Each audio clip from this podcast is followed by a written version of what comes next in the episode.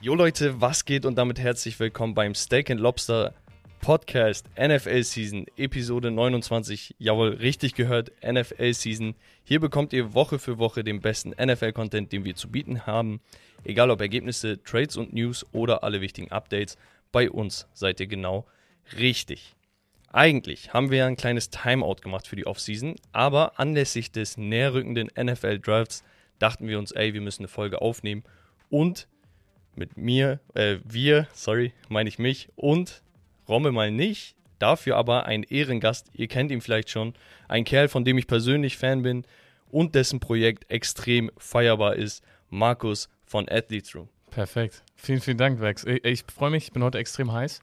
Ähm, nachdem wir, glaube ich, schon letztes Mal in der Dreier-Kombo mit, mit Romme eine sehr, sehr nice Folge hatten. Das war ja kurz vorm Super Bowl. Genau. Ähm, hat mir extrem viel Spaß gemacht und ich freue mich heute. Ich glaube, wir haben eine extrem lange Liste oder es ist äh, schon sehr, sehr viel passiert. Ja, es ist zu viel passiert. es ist zu viel passiert. Wir haben eben geredet, okay, wie kriegen wir das Ganze unter einen Hut? Deswegen, Aber- also nimmt uns das auch heute nicht übel, wenn da irgendwie was zu kurz kommt. Genau, ähm, vielleicht für die neuen Zuhörer, erklär mal oder erzähl mal, wer du bist, was du machst, was deine Beziehung zu der NFL ist. Mhm. Genau. Sehr, sehr gerne. Genau, ganz kurz und knapp. Ähm, genau, ich bin Markus vom Athletes Room, wie du schon angerissen hast. Das heißt, ich habe auch ein eigenes Podcast-Projekt. Äh, da geht es dann weniger um, um meine Persönlichkeit und jetzt vielleicht das Tagesgeschäft im Sport, sondern mehr um was ist in der Vergangenheit passiert und, und was sozusagen die Sportler auf ihrem Weg zum Profigeschäft irgendwie erlebt haben. Hürden, positive Erlebnisse und vielleicht auch coole Stories, die man so gar nicht in den Nachrichten so mitkriegt. Und ähm, genau, abseits, wieso ich dort eine gute Connection zur NFL oder zum American Football habe. Äh, ich habe eine kurze Zeit auch selber gespielt, das waren drei Jahre. Ist überschaubar, aber ich würde behaupten, da habe ich vielleicht auch ein bisschen was mitgenommen. Und ich bin auch schon lange Zeit äh, da selber, ich sag mal, passiver Sport-Zuschauer. Von daher, ähm, ja, sehr, sehr Fan von. Fan von den Chicago Bears. Das ist ja letztes Mal auch nicht zu kurz gekommen und ich hoffe, hoffe heute können wir auch ein bisschen. Digga, heute auf jeden Fall eines der Hauptthemen so, ne? Letztes Ähm, Mal war ich so, so sch- schon ein bisschen, hatte ich mich geschämt, aber jetzt, Nee, also alles richtig gemacht, aber kommen wir gleich zu sprechen. Highlights der Offseason. Okay? Achso, übrigens, Athletes Room und alle Sachen werden wir sowieso unten in den äh, Handles verlinken. Das heißt, gerne mal abchecken, Leute. Lasst ein bisschen lieben da. So, traumhaft. Highlights der Offseason. Hier machen wir eine kleine Aufzählung von Teams, Trainern und Spielern, die uns im Kopf geblieben sind, aufgrund ihrer Offseason-Moves. Okay? Und ja, ich weiß nicht, willst du anfangen? Soll ich anfangen? Ich würde sonst irgendwas einfach in den Raum schmeißen. Pick was raus und dann gucke ich mal, wo ich einsteige. Guck, ich habe gedacht, okay, Teams und Spieler, ne? Mhm. Ich dachte aber, ey, irgendwas mit irgendwas Interessantes mit einem Trainer musst du auch gegeben haben. Und da kam der gute alte Sean Payton in meinen Kopf Uh, zu Russell Wilson, crispy. okay, zu den Denver Broncos. Und ich würde sagen, das ist ein absolutes Highlight. Ne? Also die Seattle Seahawks hatten Glück, dass sie nicht erst dieses Jahr Russell Wilson abgegeben haben, weil sonst wäre der Pick dieses Jahr nichts mehr wert, weil ich denke, dass Sean Payton einfach der Coach ist, um dieses Team zum Erfolg zu bringen. Absolut. Ähm, ich, ich war ein bisschen tatsächlich letzte Season so ein bisschen erschrocken von den Broncos. Ja, absolut. Einfach weil auch vor allem ganz häufig hast du auch so irgendwie Clips gesehen, wo, wo Russell Wilson auch mal aus der Pocket rausgero äh, rausgerollt ist oder totale Missreads genommen hat, wo vielleicht irgendwie ein Wide Receiver oder ein Tight End Ja. total offen war und total schlechte Entscheidungen getroffen hat, getroffen hat. Und der alte Coach war, glaube ich, auch nicht so ein erfahrener oder ich glaube, das war sein erster Head Coach Job. Genau. Und ähm, da jetzt jemanden mit Sean, äh, mit Sean Payton an der Hand und ähm, Ich weiß nicht, es gibt für mich so zwei, drei Coaches, denen ich wirklich blind folgen würde. Er ist einer davon. Und das, aber woran machst du das fest? Ich weiß es nicht. Es ist einfach diese New Orleans Saints Dynasty, Mhm, die, man sagt doch hier so, die hatten den Blueprint einfach. mhm. Weißt du, äh, äh, alles, was er angefasst hat, lief. Okay? Und es war nie Drama. Es war immer Blue Collar, alles richtig gemacht. Es war immer bodenständig. Weißt du, irgendwie, Also ich, ich verstehe, wo das herkommt, ne? Also Ja. das Gefühl bei dir.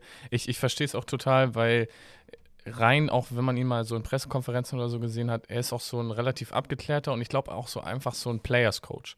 er ist auch extrem cool. Ich hatte mal eine Folge von ähm, Pat McAfee gesehen. Mhm. wo, wo Sean Payton dann dahin gegangen ist. Das war, weiß nicht, vor zwei Monaten oder so, ne? Und die Art und Weise, wie er redet, ne? Er hat den ganzen Raum mitgenommen. Es war einfach so. Es teil- gibt halt Leuten, denen hört man gerne Genau, zu. So, ne? da, da war so ein Kommentar und die, der hat geschrieben, er schaut den, dem äh, Pat McAfee ja gar nicht in die Augen. Ne? Und dann kam aber so ein Shitstorm auf den Typen. Weil, und ein Kommentar ist bei mir so hängen geblieben. Er meinte, ey, das ist ein Coach. Achte mal drauf, wie er den ganzen Raum mitnimmt. Er fokussiert sich nicht nur auf den Typen, dem die Show gehört oder so, weißt mhm. du, weil da sind auch sechs, sieben andere Leute. Und er hat jeden mitgenommen. Er hat sich umgedreht. Er hat, weißt du, mhm. ich weiß nicht, er hat so eine Präsenz.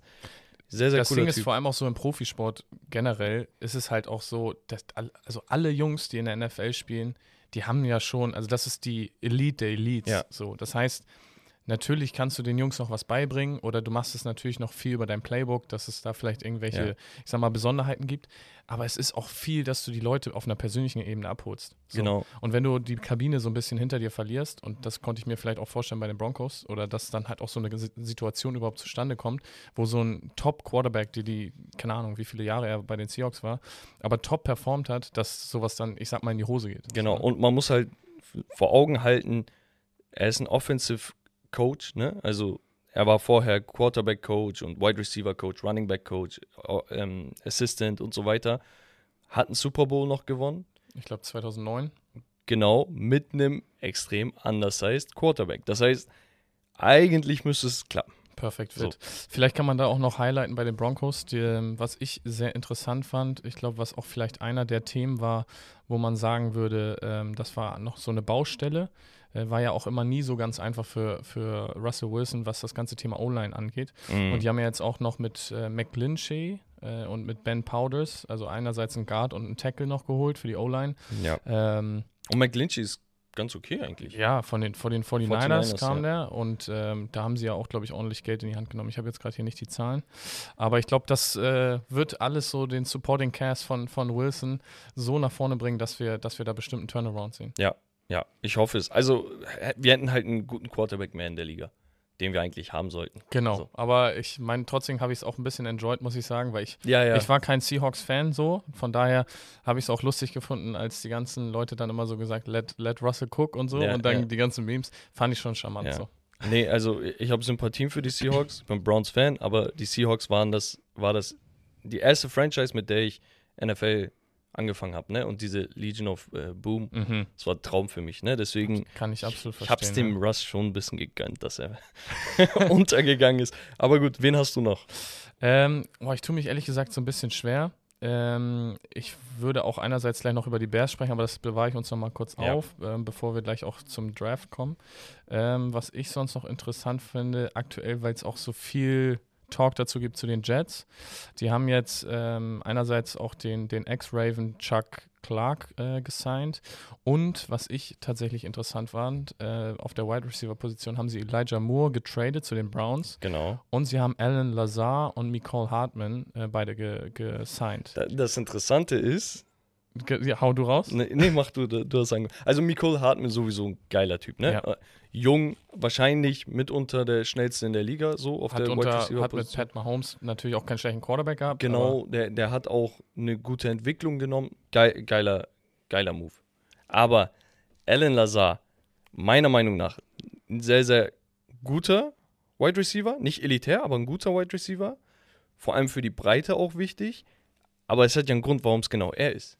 Genau, und deswegen ist auch momentan sehr, sehr viel, äh, sag ich mal, äh, Rummel um diese gesamte Quarterback-Situation äh, bei, den, bei den Jets und bei den Packers, da wo er ja eigentlich herkommt. Ja. Ähm, und es wird halt spekuliert, nachdem auch natürlich noch Rogers bei, bei äh, Pat McAfee war, war, war ja schon, hattest du vorhin angerissen, ähm, dass er mit den Jets in Verbindung gebracht wird. Einfach weil er auch gesagt hat, ähm, die, die Packers haben irgendwie in der Offseason jetzt gesagt, jo, wir können uns vorstellen, sag ich mal, äh, zukünftig nicht mehr mit, mit äh, Aaron Rodgers zusammenzuarbeiten. Und, und, er hatte keinen Groll, ne? Er meinte, ist auch, ist auch vollkommen okay, meinte er. Es ist ja auch okay, damit. so, ne? Man könnte natürlich sagen, vielleicht äh, hat, gibt es vorher erstmal Gespräche, bevor man sowas auch nochmal publish macht, weil er war ja erst in diesem Darkroom oder da, so. Ja, ja, genau. Das Ding ist, irgendwo wo kam nochmal raus, dass sich der, weiß ich nicht was, der GM oder whatever, gemeldet haben soll und er soll nicht rangegangen sein.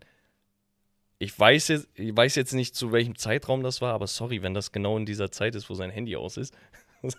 weißt du? Also für, für die, die den Kontext nicht kennen, Aaron Rodgers hat so eine vier, fünf Tages-Kur gemacht, kann man schon ja, sagen. so eine Dunkelkammer. Genau, also Dunkelkammer.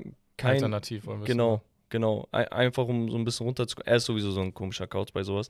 Aber der hat halt den kompletten Draht zur Außenwelt dadurch verloren, ne, für ein Ja. paar Tage. So. Und als er sein Handy anmacht, dann hieß es plötzlich so, ja, äh, ähm, die Packers want to move on oder so genau, nach dem Motto. genau.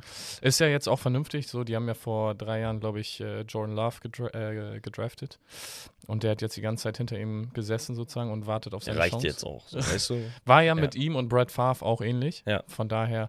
Und jetzt, wa- was glaube ich jetzt so, so ein bisschen, ich sag mal, das, das Feuer in dieser gesamten Sache ist, dass er dann bei Pat McAfee gesagt hat, äh, alle eure Spekulationen könnt ihr euch sonst wohin stecken. So, ich hätte Bock, so bei den Jets zu zocken. Genau. So. Und, und das Ding ist, das stand halt vorher im Raum, er hat es jetzt bestätigt, er wird zu 99,9% dorthin wechseln, gehe ich mal von aus. Na, immer noch abhängig, ob die Jets und die Packers sich einigen, weil da Genau. müsste ja noch ein Trade stattfinden. Und die Packers, zu Recht, meiner Meinung nach, wollen unbedingt den 13. Pick im Draft haben dafür. So, kann ich vollkommen nachvollziehen. Der Typ war vor, also in den letzten drei Jahren zweimal MVP. Vor allem, Mhm. nachdem sie Jordan Love noch sogar gedraftet Genau. haben, ist er erstmal Die- zwei Jahre später bei Die wollen MVP. halt einen guten Gegenwert haben, ne? Aber Alan Lazard, nochmal um auf den Move zu gehen, halt wirklich so ein Schachmove, ne? So, die wissen genau, was sie damit tun. Was das Ganze jetzt für Zach Wilson bedeutet und so weiter und so fort, weiß ich nicht. Der ist ja theoretisch noch in seinem Rookie-Contract. Wer weiß, wie lange Aaron Rodgers spielt. Aber Der hat da ja- war auch schon so viel Ja, Shitshow, wo ich Ja, mir so denke, ganz ehrlich, das ist schon verbrannte Erde. Aaron Rodgers soll auch gesagt haben, er wollte seine Karriere beenden. Zu Hat- 90 Prozent. Genau. Hat, hat dann nochmal überlegt und meinte, weißt du was, gib ihn, ich mach noch. Vor allem, So. nachdem er das gelesen hat. Genau. Aber ja, sehr, sehr interessante Thematik, die Jets. Zur, zur Zach Wilson-Geschichte. Ich- Also, wie gesagt, ich glaube, das Ding ist durch. Ich habe jetzt noch letztens ein Zitat gelesen, wo er gesagt hat: äh, if, you, if you put a veteran quarterback in this room, keine Ahnung, er wird es hassen, hier zu sein oder so nach dem Motto, er macht ihm das Leben schwer. So, und dann wird das jetzt mit Aaron Rodgers in Verbindung gesetzt und jeder weiß, ach, so nach dem Motto. Also das Ding ist, er hat halt zwei Jahre extrem nichts gemacht. Ne? Und ich weiß nicht, ich sehe da nicht viel, viel Licht bei ihm. Also ich es null. ist Also so. mir hat er gar nicht gefallen. Aber Nee. naja. Ähm, Gut, warte. Jetzt nächstes Team, ne? Ein Team, was meiner Meinung nach super interessant ist, sind die New York Giants. Okay? Die Okay. Giants haben nämlich in der Offseason Daniel Jones extended. Okay? Was ich auch erstmal so ein bisschen unerwartet äh, ja, ja. erfahren habe. Also für mich war das nicht so ein, ich sag mal, so ein No-brainer. No-Brainer. Nein, ja. gar Nee, nicht. vor, vor allem nicht der Contract. Der hat jetzt, lass mich nicht lügen, ich glaube, Vierjahresvertrag, 40 Millionen pro Jahr. Ja, safe. Und ich glaube bestimmt irgendwie, ich weiß nicht, was das war, 80, 90 Millionen Guaranteed Ja, und, so. und seien wir ehrlich, den hat er nicht verdient. Also, ich war, guck, letztes Jahr, ne? Ich war voll auf seiner Welle, weil ich hab's ihm voll gegönnt. Ganz ehrlich, seine Athletik ist sowieso super interessant, ne? Auch Und voll so, schnell, wie er ist. ja, ne? ja, Für- also das bockt schon Ja. zuzusehen. Nur, er hatte ja immer das Problem, dass er genau in den wichtigen Momenten Interceptions geworfen hat oder auch mal gerne den Ball gefummelt hat. Mhm. Hat er beides in den Griff bekommen. Warum? Weil sie mit äh, Dayball endlich mal einen guten Coach an der Seite haben, der weiß, wie man richtige Plays callt. Und plötzlich hast du gesehen, okay, der Typ bekommt ein bisschen Ruhe rein. Auch, weil Saquon Barkley geliefert hat. Auch, weil die Defense ihm genug Zeit gegeben hat jedes Mal. Also es war, es hat alles gestimmt. Die Giants waren interessant. Dass die dem Typen jetzt so einen Contract geben, das ist ein bisschen too much. Na, ich sag mal, Contract hin oder her, wenn, weil das muss man natürlich auch wieder im NFL-Jargon irgendwie so vielleicht erwähnen, das ganze Thema, wieso kriegt jemand jetzt so viel Geld, so, ne? Es ist immer noch ein Quarterback, das heißt, von Natur aus wird diese Position vor allem in seinem Alter und das, was er geleistet hat, natürlich schon mal ein bisschen mehr Geld kriegen. In der Ausführung, vier Jahre ist, glaube ich, auch ganz normal, dass es jetzt so viel wird. Es ist halt auch, glaube ich, immer so ein bisschen am Markt orientiert und Ja, liegt jetzt nicht an seiner nur- Persönlichkeit. Weißt Nur der? Markt sagt halt auch, dass ein Joe Burrow und Jalen Hurts diese 40 Millionen bekommen. Ja, aber das So. ist halt, äh, es ist wirklich halt in der NFL so krass. Du wirst das, oder es gab es in, in der Vergangenheit immer, es ist immer so eine Timing-Sache. Wenn der Bedarf gerade da ist oder wenn vielleicht die Position rar ist und das Timing stimmt und es vielleicht in der Vergangenheit irgendwie hohe, ich sag mal, Contracts gab, Ja. dann ist das ein Perfect Match für ihn und dann ist es auch dankbar für ihn. Weil das Geld liegt sowieso rum, weißt du, die haben ja Cap Space und wenn sie das dann nicht in an oder für andere Sachen ausgeben, deswegen, ich bin total bei dir, ich bin kein riesen Daniel Jones Fan, aber ähm, ich verstehe schon irgendwoher, wieso das dann diese, ich sag Ja. mal, Contracts heißt. Ne? Ich denke mir halt, ey, du hättest nichts falsch gemacht, wenn du gesagt hättest, ey Daniel, wir finden das geil, aber du musst auch verstehen, du hattest erst eine richtig gute Saison. Ne? Deswegen geben wir dir drei Jahre 100 Millionen. Mhm. So, Die 30, Frage ist 33 halt, pro Jahr, okay. Jetzt vielleicht mal meine Challenge-Frage Challenge -Frage an dich. Was würdest du denn als die Giants machen, wenn du ihn jetzt nicht verlängert hättest? Lamar Jackson geholt. Ganz klar. da ja, habe ich einen besseren Daniel Jones. Aber was musst du dann dafür abgeben? Daniel Jones plus X, seine Trade, keine Ahnung. Ich weiß es nicht. Also klar, du, du Aber bist du, bist so von davon überzeugt, dass du sagst, Lamar Jackson ist besser als Daniel Jones? Ja, ja schon. Ne, guck mal, ich würde sagen ja, aber es hätte mehr Risiko, ne? Weil ich weiß, dass Daniel Jones hier funktioniert. Gerade mit dem System von Dable funktioniert alles. Deswegen checke ich schon, dass sie sagen, ey, wir wollen ihn halten. So. Problem ist, ich glaube, die haben sich einfach verpokert. Also keiner auf dem Markt hätte Daniel Jones diese Summe gegeben. Da bin ich fest von überzeugt. Das Ding ist, ich sag nicht verpokert, weil ich sag dir aus zwei Gründen. Wenn du dir anguckst, das Draftboard, die haben 25. Pick. Ne? Ja. Das heißt, wenn du jetzt sagen würdest, du willst vielleicht dort eine neue Personalie einbauen, die jetzt nicht Lamar ja äh, Jackson ist, an 25 kriegst du nicht mehr die geilen nee, Quarterbacks. nee, nee, nee, kriegst du auch nicht. So, das heißt, du müsstest irgendeinen Veteran holen oder Lamar Jackson. Die Frage ist aber bei Lamar Jackson, und da kommen wir wahrscheinlich später auch noch zu, wieso kriegt er nicht das Geld, was er eigentlich verlangt? Er hat halt einen Spieltyp, oder das glaube ich, ich kann es jetzt nicht Geht natürlich. auf ne? die Knochen. das geht auf die Knochen. So. Ja. Und Daniel Jones ist am Ende des Tages einer, natürlich ist er auch gut zu Fuß, was geil ist. Ne? Nice to have. Aber als, als Pocket Passer ist er wahrscheinlich ein bisschen weniger verletzungsanfällig als jetzt ein Lamar Jackson. Er ist auch willst du- stämmiger. ja, genau, ja. er ist ein bisschen stämmiger. Und willst du ihm dann das Geld geben? Das heißt, da hast du mehr Risiko, wie du eben schon gesagt hast. Und ich, ich sehe es einfach nicht, dass sie dann so einen Move Ja. machen. So, und lieber geben sie ihnen dann, und da können wir, glaube ich, jetzt auch die Brücke bauen, den Supporting Cast. So, genau. Und das haben die dann clever gemacht, ne? Einmal Paris Campbell auf der Wide Receiver Position. Ja, noch relativ junger Wide Receiver. Hat ein bisschen geliefert, dann wieder ein bisschen nicht, aber per se ein guter Name, so. Mhm. Und dann für mich ein absolutes Highlight, Darren Waller, ne? Absolut. Also, Also- unterschreibe ich genau so. Hatte ich vor zwei Jahren in meinem Fantasy-Team. Ja. Und der hat bei mir saftig Punkte geholt. Ja, dann also, hast du ihn aber auch genau zur perfekten Zeit gepickt. Also, ich sag ganz ehrlich, der hat mir so gut gefallen, weil der ist, glaube ich, über zwei Meter groß und für einen Thailand, der ist auch echt richtig, erstens ballsicher, er ist schnell. Ähm, also, ich finde ein richtig, richtig nice Support äh, für, für Daniel Jones. Problem bei Darren Waller ist halt, dass er die letzten zwei Saisons, also er hat vor vier Jahren hat er angefangen, also richtig angefangen durchzudrehen. Vor drei Jahren war sein Peak. Da hat er, glaube ich, 1000, was waren das? Mhm. Knapp zwei- 1200 Yards, neun Touchdowns Das äh, ist als. Thailand immer schon krass. Dann ging die Verletzung los. Hat im ersten Jahr, ich glaube, fünf oder sechs Spiele verpasst und letztes Jahr halt nur neun gespielt. Mhm. Das ist halt so das Manko, sage ich mal. Ne? Aber wenn du den fit bekommst, hast du auf jeden Fall eine Riesenwaffe bei den Ja. Giants. Und ich finde, er hat halt so eine geile äh, Background-Story. Ähm, mit, dass er, ich, ich weiß jetzt nicht mehr zu 100% alles genau, aber er war, glaube ich, auch relativ entweder Drogen- oder Schmerzmittelabhängig. Mhm. Und ähm, das äh, überhaupt sich dann sozusagen so ins, ins Spotlight wieder zu spielen, ist schon Ja, richtig, richtig ja. nice. Ähm, von daher, und vielleicht, was man auch noch erwähnen kann, äh, Saquon Barkley hat noch den Franchise-Tag bekommen. Genau, auch, ein extrem wichtiger und überfälliger Move. Ne? Also mu musstest du machen, damit du ihn Und- hältst. Und da auch wieder schlau, ne? Du, du musst dann auch mal gucken, okay, wie viel Cap Space nimmst du jetzt weg von, von deinen, ähm, na, von dem Budget, welches Ja. du hast. Und dann ist halt, glaube ich, so ein Franchise-Tag manchmal auch gar nicht Genau. verkehrt. Und sie haben halt noch auf der Linebacker-Position Bobby Okereke geholt, der ja auch ein sehr, sehr talentierter Linebacker ist. Nicht auf elitärem Niveau, aber auf jeden Fall ein Name, der vielleicht den nächsten Sprung machen kann. Genau. Dazu, ja, die Giants, weiß nicht, ich, ich erwarte da schon was nächstes Jahr. Auf jeden Fall. Also ich glaube, die, die Division ist immer spannend so, NFC East. Ähm, wenn man sich das anguckt, war es ja auch einige Jahre so, dass sie entweder richtig, richtig eng ist oder dann plötzlich die gesamte Division so ein bisschen Genau. am Abkraxen ist. Ähm, von daher, ja, also ich glaube, da kann man was erwarten. Ähm, aber ich sag mal, mit den Eagles ähm, oder mit den Ja. Cowboys, das sind auch immer keine leichten Gegner, wo Nee, du dann immer nee. schon mal vier bis sechs Spiele in der, in der äh, Division selber hast, was kein Selbstgänger ist. Ne? Nennen wir noch ein, zwei Teams. Mhm. Auf eins kannst du genauer eingehen, dann hau ich noch eins rein und dann gehen wir weiter. Was für Teams willst du hören? Willst du sagen, wo viele Moves waren? Oder würdest Wo, wo du sagen, einfach sagst, ey, die Offseason war für mich ein Highlight, weil fand ich interessant.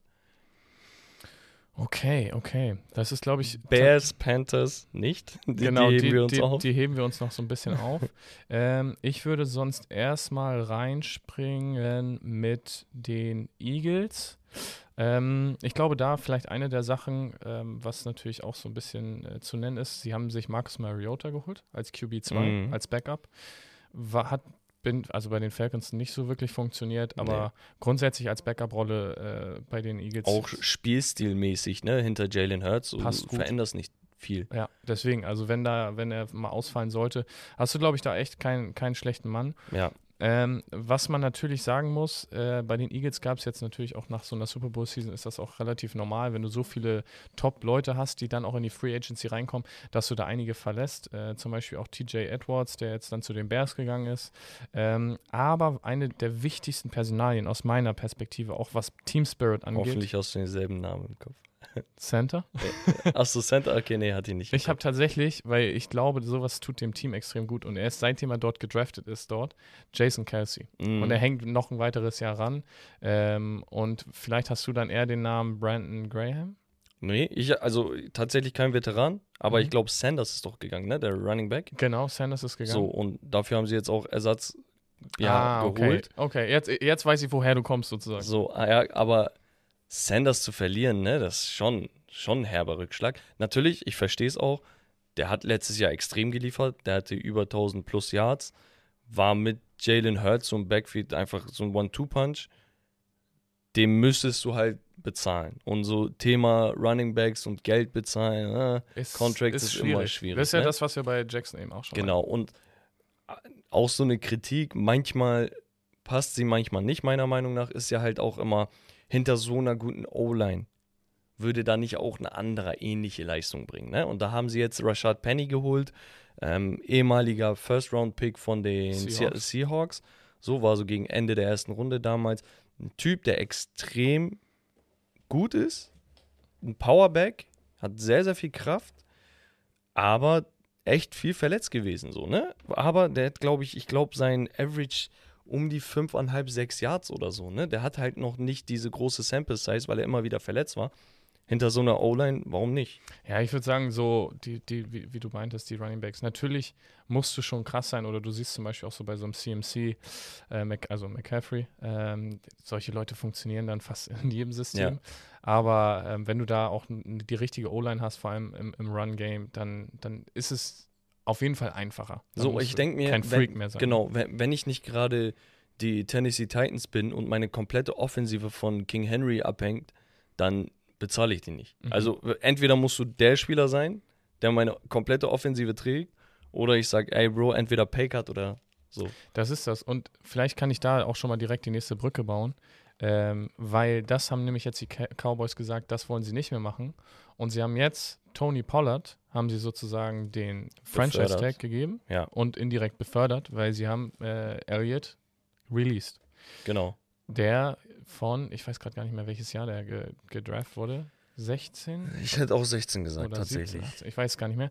Auf jeden Fall war er ja auch so, so Face of the Franchise. Ja. 100 Prozent. Er ist ja mit Dak Prescott, glaube ich, zusammengekommen. Genau, Dak Prescott Jahr. war der äh, Third-Round-Pick. Genau. Und er war der First-Round-Pick in, als Vierter überhaupt, glaube ich. Ja, das ist schon krass als Running Back. Ja, ja, also verrückt. Er kam ja, er kam von Ohio State, von den Buckeyes. Ja. Und ähm, er hat ja auch abgeliefert. Er hatte, glaube ich, zwei oder drei äh, 1000 Yard Saisons und, und wurde da, glaube ich, auch mehrmals in, in den Pro Bowl gewählt und allem drum und dran. Ja, nur das Ding ist, nach dieser einen Verletzung war er nicht mehr er selbst. Absolut. So. Und da verstehe ich dann zum Beispiel auch die Cowboys, vor allem wenn Tony Pollard jetzt die Saison über 1000 Yards macht. Ja. Und dann brauchst du einem äh, Elliott nicht mehr das, das Hauptgeld ehrlich, geben. Ne? Also Pollard äh, also, du kannst dir die Statistiken angucken, sieht alles toll aus, ne? Aber ich weiß nicht, der Eye-Test, weißt du, bei, bei ihm hast du einfach gesehen, er läuft extrem flüssig. Mhm. Es ist nichts irgendwie so, ich wollte gerusht sagen, aber in dem Kontext passt das nicht. Passt ähm, nicht perfekt. es, sieht, es sieht nicht so gezwungen aus, mhm. weißt du? Und, und ich denke mir ganz ehrlich, so se seine Averages sind deutlich besser als die von Zeke Elliott. Plus Sieg hat halt Spiele verpasst und so weiter. Die Begründung der Cowboys fand ich geil, ehrlich gesagt. Die haben gesagt, wir haben ihnen kein Angebot unterbreitet, weil wir ihn nicht disrespekten wollen. Und da, da denkst du erstmal so, Hö, so, was meinen mhm. die damit? Aber die wussten, egal was wir ihm bieten, angesichts der Tatsache, wie er gespielt hat, es wird ihn nicht zufriedenstellen und als ehemaliger vierter Overall-Pick und so weiter und so fort und ein Typ, der wirklich 2000 Yard-Saisons hatte, Mhm. egal was du ihm anbietest, der wird sagen, ey, wollt ihr mich verarschen? Absolut. So, und deswegen, Es ist schade, so, weil Ja. man verbindet halt einfach Ezekiel Elliott mit den Cowboys. So, Ja. ne? Und äh, deswegen auch nur der Bezug zu den Eagles. So, du verlierst natürlich da so einen Running Back und das ist auch extrem tough. Aber äh, da musst du dann auch immer gucken, so, wo willst du dein, dein Budget sozusagen am besten platzieren. Und das ist halt einfach auf Quarterback oder auf anderen Positionen. ja, Und vielleicht, um jetzt die Cowboys dann sozusagen, was die, den Newsflash angeht, zu finishen, was ich super spannend fand, war zwei Verpflichtungen. Und das war einmal über Brandon Cooks, der von den Texans kam. Das heißt, er ist sozusagen jetzt der, der zweite Wide Receiver hinter CD Lamb. genau. Und auf der Gegenseite, wenn wir uns jetzt die Passverteidigung anschauen, mit äh, Stephon Gilmore, der jetzt sozusagen neben Trevon, äh, doch Trevon, Ja, Trevon Dix. ähm, sozusagen der zweite Cornerback ist. Und ähm, ich finde das halt echt spannend, wie die das dann sozusagen dort aufbauen, dass sie haben, okay, wir haben einen Top-Top-Guy und dann zwei Veterans reinzuholen, Genau. die natürlich auch schon, ich sag mal, viele Jahre auf dem, auf dem Buckel haben. Ja, also Stefan sicherlich schon über dem Zenit, aber das, was hinter seinem Zenit ist, ist halt immer noch sehr, sehr gut. Weißt Ab- du? Absolut. War vor ein absolut. paar Jahren noch Depoy, ne, als er, glaube ich, bei den Patriots war. Genau, da, da hatte er so viele Interceptions. Genau, also Wahnsinnstyp. Ich glaube auch, also ich denke mir halt immer, es ist, es ist nie verkehrt, wenn du einen Veteran reinholst auf einer Position, wo du einen angehenden Superstar hast. Mhm. Weil, Man muss ja auch sogar sagen, bei Dix, er, also er ist jetzt noch nicht super Superstar, aber er hat schon abgeliefert. Genau, er hatte ja er schon ist halt genau- viele, viele Interceptions. er ist halt ein extremer Ballhawk, dafür hat er woanders seine Schwächen, ne? Aber er ist halt, dadurch, dass er diese Interceptions macht, manchmal zu risky und dann lässt er ein Big Play zu, ja. Aber dadurch, dass er dann auch mal eine Interception fängt, ich glaube, der hatte zwölf Stück vorletztes Jahr, Mhm. so ähm, ändert er halt den kompletten Verlauf eines Spiels, weißt du? Und da jetzt nochmal einen Stefan Gilmore als, als Wett daneben zu stellen, sehr, sehr geil. Äh, und Brandon Cooks, vielleicht auch für die Leute, die jetzt die NFL noch nicht so lang verfolgen, was ich so krass finde, oder ich weiß nicht, ob ich mich jetzt täusche, aber er war, glaube ich, auch die gleiche Draft-Class wie, wie OBJ und so. Weil ich Könnte hatte sein, letztens so, ein, so ein Bild gesehen von der, von der Draft-Class. Ähm, und der ist so krass, einfach, Ich verstehe nur nicht. 2013 oder 14 war das? 14 war sein erstes Jahr. Ja, Ja. dann war das mit, mit OBJ, ich glaube sogar ähm, Devonta Adams war, glaube ich, sogar auch in dem Jahr. Mhm. Ähm, und da waren noch ein, zwei andere. Der Typ hat in seiner drei, drei, neun Jahre, in seiner neunjährigen Karriere hat er sechs Jahre lang über 1000 Yards gecatcht, Mhm. aber wird von einer Franchise zur nächsten geschippt. Mhm. Und ich verstehe nicht warum. Also es ist irgendwie, Wenn, immer wenn, ist so er der Typ, der in so einem Trade einfach dieses Throw-in-Piece Mhm. ist, damit du sagst, ah, okay, ich krieg noch einen Spieler, der gut ist. Ich glaube, er ist halt einfach solide und was man nicht vergessen darf, so Brandon Cooks ist jetzt auch kein, ich sag mal, 6 Fuß 3, 6 Fuß 4 Wide Receiver, sondern er ist so ein eher kleinerer Slot Receiver, wo du dann sagst, okay, das ist so, es ist nice, dort einen guten Mann zu haben, Mhm. so, aber es ist jetzt nicht, dem würden wir hauptsächlich oder das, das dicke Geld geben. Und deswegen kann ich mir vorstellen, dass er da vielleicht, oder vielleicht ist es auch Charakter, da, da kann man, glaube ich, dann nie richtig reinschauen. Ja, ja. Ähm, aber Ähm, spannende Personalie. Ansonsten, was noch passiert ist, vielleicht gehen wir jetzt nicht mehr die ganzen Teams durch, aber Ja. so Spieler. Ich würde sagen, so ein paar äh, einschneidende Sachen. Genau, also ich fand Geno Smith Vertrag geil. Mhm, drei Jahre, drei ich glaube äh, 25 pro Jahr, also 75 Millionen insgesamt. Nach dieser überragenden Saison. Wird noch spannend, finde ich, was dann sozusagen die Seahawks auch im Draft machen. Genau, werden, ne? für, für mich können wir, ja, ich glaube, ich nehme da nichts vorweg. Ich glaube, wenn du einem Quarterback drei Jahre 75 gibst, heißt das, ey, ich bin erstmal zufrieden mit ihm. Das heißt für mich, zwei Jahre nehme ich mit. Letztes Jahr schaue ich, ne? Es ist immer so. Dieses letzte Jahr ist entweder, entweder cuttest du den oder tradest ihn weg oder was auch Meistens immer. sind ja auch die Verträge dann so strukturiert, dass es erstmal sozusagen entweder einen Frontload gibt oder, oder Genau. einen Backload sozusagen. genau. Und vielleicht ist es dann schon eingeplant, dass das dritte Jahr auch gar nicht mehr stattfindet. Ich freue mich halt einfach für Gino, dass, dass das belohnt wurde. Ne? Und ähm, ja, ein anderer Quarterback, Jimmy Garoppolo, ist bei den Raiders mhm. in Las Vegas. Sehr interessant. Kriegt da sein Geld jetzt. Ähm, freue mich auch für ihn, dass, dass er wirklich eine Chance bekommt. Ob er jetzt das Upgrade oder ein Downgrade ist von Derek Carr, weiß ich nicht. Guck, ich persönlich, ich bin neutral in Bezug auf Jimmy G, aber wenn ich mich für eine Seite entscheiden müsste, wäre ich eher positiv angetan. Weißt du, ich bin da so im Mittelfeld, aber ein bisschen positiver gestimmt, als dass ich sage, ich bin negativ gestimmt. Weißt du, weil für mich, okay, der Typ hat nicht den besten Arm, der Typ hat nicht die beste Athletik, der Typ hat nicht, der hat nichts perfekt, okay? Mhm. So. Aber komischerweise gewinnt er halt. Mhm. Und dann sagt man, ja, normal, schau dir die Franchises an, wo er spielt. Mhm. Ja, aber anscheinend kann er auch damit umgehen, weil du hattest auch gute Franchises, wo der Quarterback einfach reingeschissen hat in die Saison. Ne? Also deswegen, ich denke mir, okay, kann man, kann man machen, muss man vielleicht nicht, aber ist auf jeden Fall okay. Und sie haben Josh Jacobs, glaube ich, Franchise Tag. genau, Franchise tagged. Ja, da kann man ja auch noch sagen, also ich bin tatsächlich, ich, ich will die Prediction noch nicht aufstellen, so, aber ich glaube, dass Jimmy G nicht funktionieren wird. Ähm, Ja, aber was soll auch bei den Raiders funktionieren? Also, wa was ist da die, weißt du, wa was willst du erreichen? was ist die Erwartungshaltung Ja. sozusagen, ne?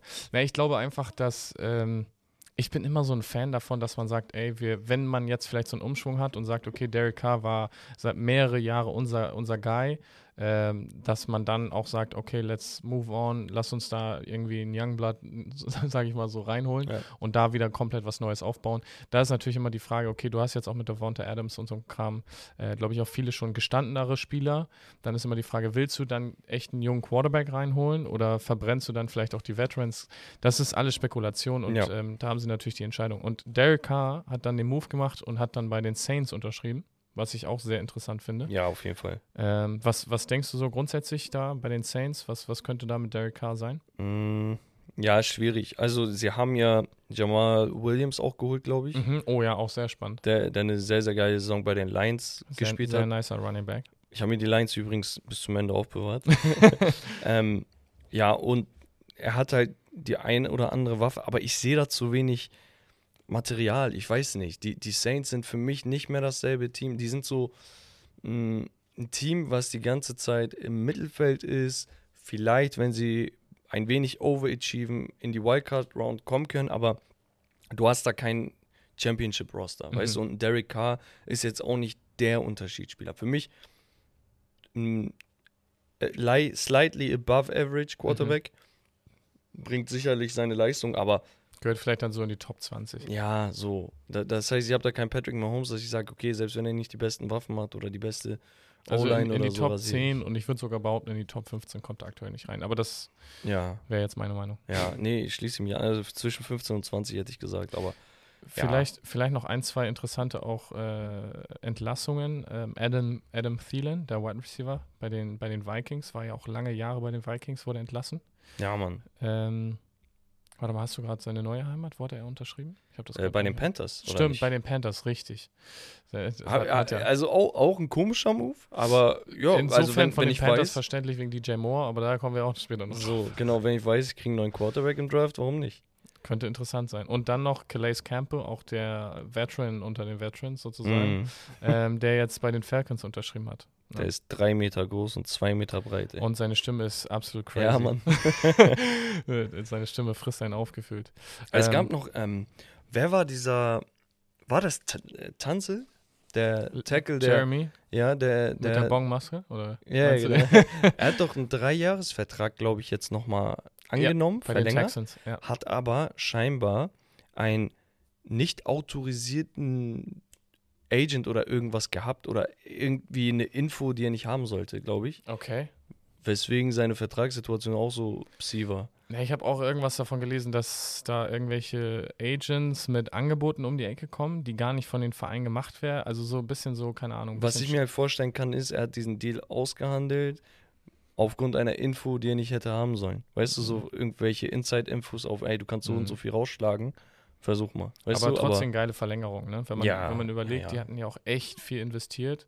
Ähm, und jetzt mit der Perspektive, dass sie halt auch den zweiten Overall-Pick haben Ja. ähm, und da wahrscheinlich, oder sehr, sehr wahrscheinlich einen Franchise-Quarterback draften, wenn du da dann deinen Left Tackle schon mal gesaved hast, dann Wir ist das hatten- schon nicht verkehrt. Wir hatten noch ein, zwei Moves, unter anderem ein Cornerback, der die letzten Jahre komplett dominiert hat, Jalen Ramsey, Oh ja. der für einen Third-Round-Pick zu den Miami Dolphins geht. Mhm. Außen nix. Also ich, ich verstehe auch nicht.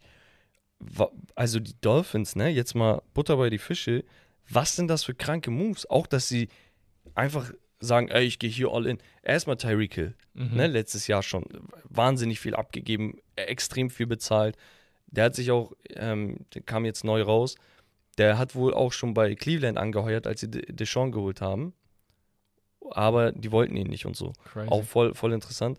Ähm, naja, auf jeden Fall, den haben sie geholt. Dann mitten in der Saison Bradley Chubb, Mhm. ne, von, von den Broncos geholt, der ich Das glaube sind auch. manche, manchmal auch so ein bisschen diese Trades, die so unterm Radar, Radar Ja, laufen, ne? so kurz vor der aber Deadline. Bradley Chubb mit so viel Upside immer noch, ne? Natürlich ist er noch nicht da, wo er hätte sein können, Mhm. ne? Muss man ganz klar sagen, aber Wahnsinn-Typ. Und jetzt ein Jalen Ramsey einfach so, wow. Ey, ich, also wie gesagt, ich glaube auch, dass die, die AFC East, wir haben ja vorhin über, über die NFC East, ich freue mich jetzt schon auf Stefan Dix äh, gegen Jalen Ramsey.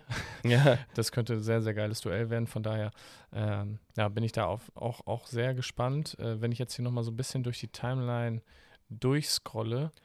Devin Singletary zu den Texans ist auch ein interessanter Move, ne? Absolut, allgemein, die Texans haben noch ein, zwei Moves gemacht, wo ich das. Äh, Dalton Schultz. Genau, Dalton. Schultz, der Thailand, äh, was auch noch super interessant war. Ähm, genau, ich gucke hier nur mal nicht, dass wir irgendwas vergessen. Dann Mike Gesicki, den Thailand von den, von den Miami Dolphins, Mhm. der ist jetzt bei den Patriots.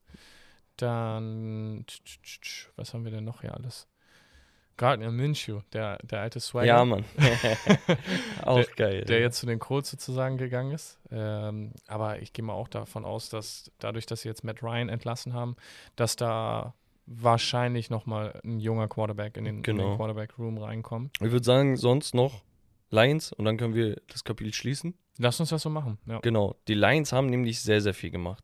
Und man muss sagen, sie haben sogar so viel gemacht, dass ich sagen würde, ey, die sind die Winner der, der Off-Season-Moves. Ne? Also erstmal, dass du dich überhaupt in diese Verhandlungsposition begibst, ne? weil du so eine überragende zweite Saisonhälfte gespielt hast, obwohl du weißt, dass die Defense wirklich Schweizer Käse ist, ne? da kam alles durch. Aber es ist einfach Wahnsinn. Also sie haben Cameron Sutton geholt, Cornerback. Mhm. Sie haben Emmanuel Mosley geholt, Cornerback. Genau, Sutton. Ah ja, genau. Ja, Nee, nee, alles gut. Ich, ich hatte gerade was sie haben. Safety CJ Gardner Johnson geholt, der mitunter einer der größten Fische war in, bei, in der bei den Free Eagles. Agency. Also der war also richtig, richtig geiler Safety. So. Über dem haben wir auch in der, in der Pre-Super Genau. Bowl-Folge gesprochen. Genau. Und ich glaube, ähm, David Montgomery haben sie auch noch Von den geholt. Bears. So. Ähm, auch absolut solider Running Back. Genau. Und, und ich denke mir, okay, du hast deine das komplette hier die die die, die, Corner und Safety Position hast du jetzt abgedeckt, ne? Du brauchst jetzt eigentlich nur noch einen guten Pass Rush. Dann hast du die Defense vielleicht im Griff. Oder wenn du keinen Pass Rush holst, zumindest irgendwie Run Stopper, weißt du, dass du die Du darfst ja aber auch nicht vergessen, genau, also ich würde auch sagen Interior, weil die haben ja auch ähm, mit, mit äh, Aiden Hutchins. Hutchinson, ja. Hutchin, Hut, schwer, schwieriger Name, ähm, haben sie ja auch schon einen Top äh, Genau, End, sag aber, ich mal. aber ich denke mir, double it down, einfach zweiten Typen dahinstellen, beide in der Rookie-Season, weil du weißt, sie kriegen einen Haufen Geld, Mhm. wenn sie, wenn sie extenden. Auf der einen Seite einen Aiden Hutchinson, auf der anderen Seite einen, keine Ahnung, Will Anderson oder so. Und aber, dann hätte sie. aber warte mal, von der Reihenfolge sind die aber nicht, nicht in der nee, aber Reichweite dafür, oder? wer weiß. Ja, ich, Bold Ich mein Prediction nur. hier, oder was? ich, weiß- ich meine nur. Also, sie, sie haben extrem viel Luft nach oben. Und bei der Offense, ich Ja. bin ehrlich, ich war sehr, sehr angetan davon, was Jared Goff da gezaubert hat. Ne? Also, dass der so eine gute Saison spielt, nachdem er wirklich verscheucht wurde aus LA, weiß ich nicht. Heftig. Also ich, ich bin fest davon überzeugt, dass eigentlich die, die Lions erstmal mit dem Interior Alignment, also mit dem D-Tackle gehen. Einfach weil, wenn du jetzt dir auf der Passverteidigungsseite mit, mit den beiden Cornerbacks und mit dem Safety schon extrem viel, ich sag mal, Potenzial reingeholt hast, Ja. ich sag mal, die Edge Rush, Rusher sind ja immer eher gegen den Pass Rush. So, dann musst du erstmal auch den Lauf stoppen können. Und von daher, glaube ich, macht es auch mit dem Draft, den wir jetzt Ende April haben, einfach am meisten Sinn, wenn wir da, wenn wir da einen Defensive Tackle sehen. Weil wenn der, wenn der Lauf gestoppt wird, dann haben auch einfach äh, die, die ganzen Passverteidiger das Leben einfach. Ja, ja, natürlich, natürlich. Aber es gibt ja auch diese Coverage-Sacks und sonst was. Genau, ne? Also, absolut. das ist ein Zusammenspiel aus verschiedenen Positionen, dass man überhaupt da durchkommt äh, zum Quarterback. Manchmal ist es die halbe Millisekunde, die die Coverage da rausholt für dich, ne? Absolut. Genau. Jetzt noch was zu ergänzen? Erstmal nicht. Okidok. Ich würde sagen, dann machen wir weiter mit dem Spiel und zwar What to Expect, okay? Ich werfe einfach irgendein Team rein, Trainer oder ein Spieler und du sagst, ey, das ist meine Erwartungshaltung. Okay, also Okay. eigentlich ein Over-Under, ohne dass ich dir das Over oder Under gebe. Okay, ähm, ein Trainer, über den wir schon gesprochen haben, und zwar Sean Payton. Was ist Mhm. deine Erwartungshaltung? Meine Erwartungshaltung bei Sean Payton ist, dass er die Broncos sozusagen jetzt wieder in den, ich sag mal, positiven Trend zurückholt. Ne? Äh, sie haben, glaube ich, extrem viel Shitstorm bekommen für das, was letzte Saison passiert ist.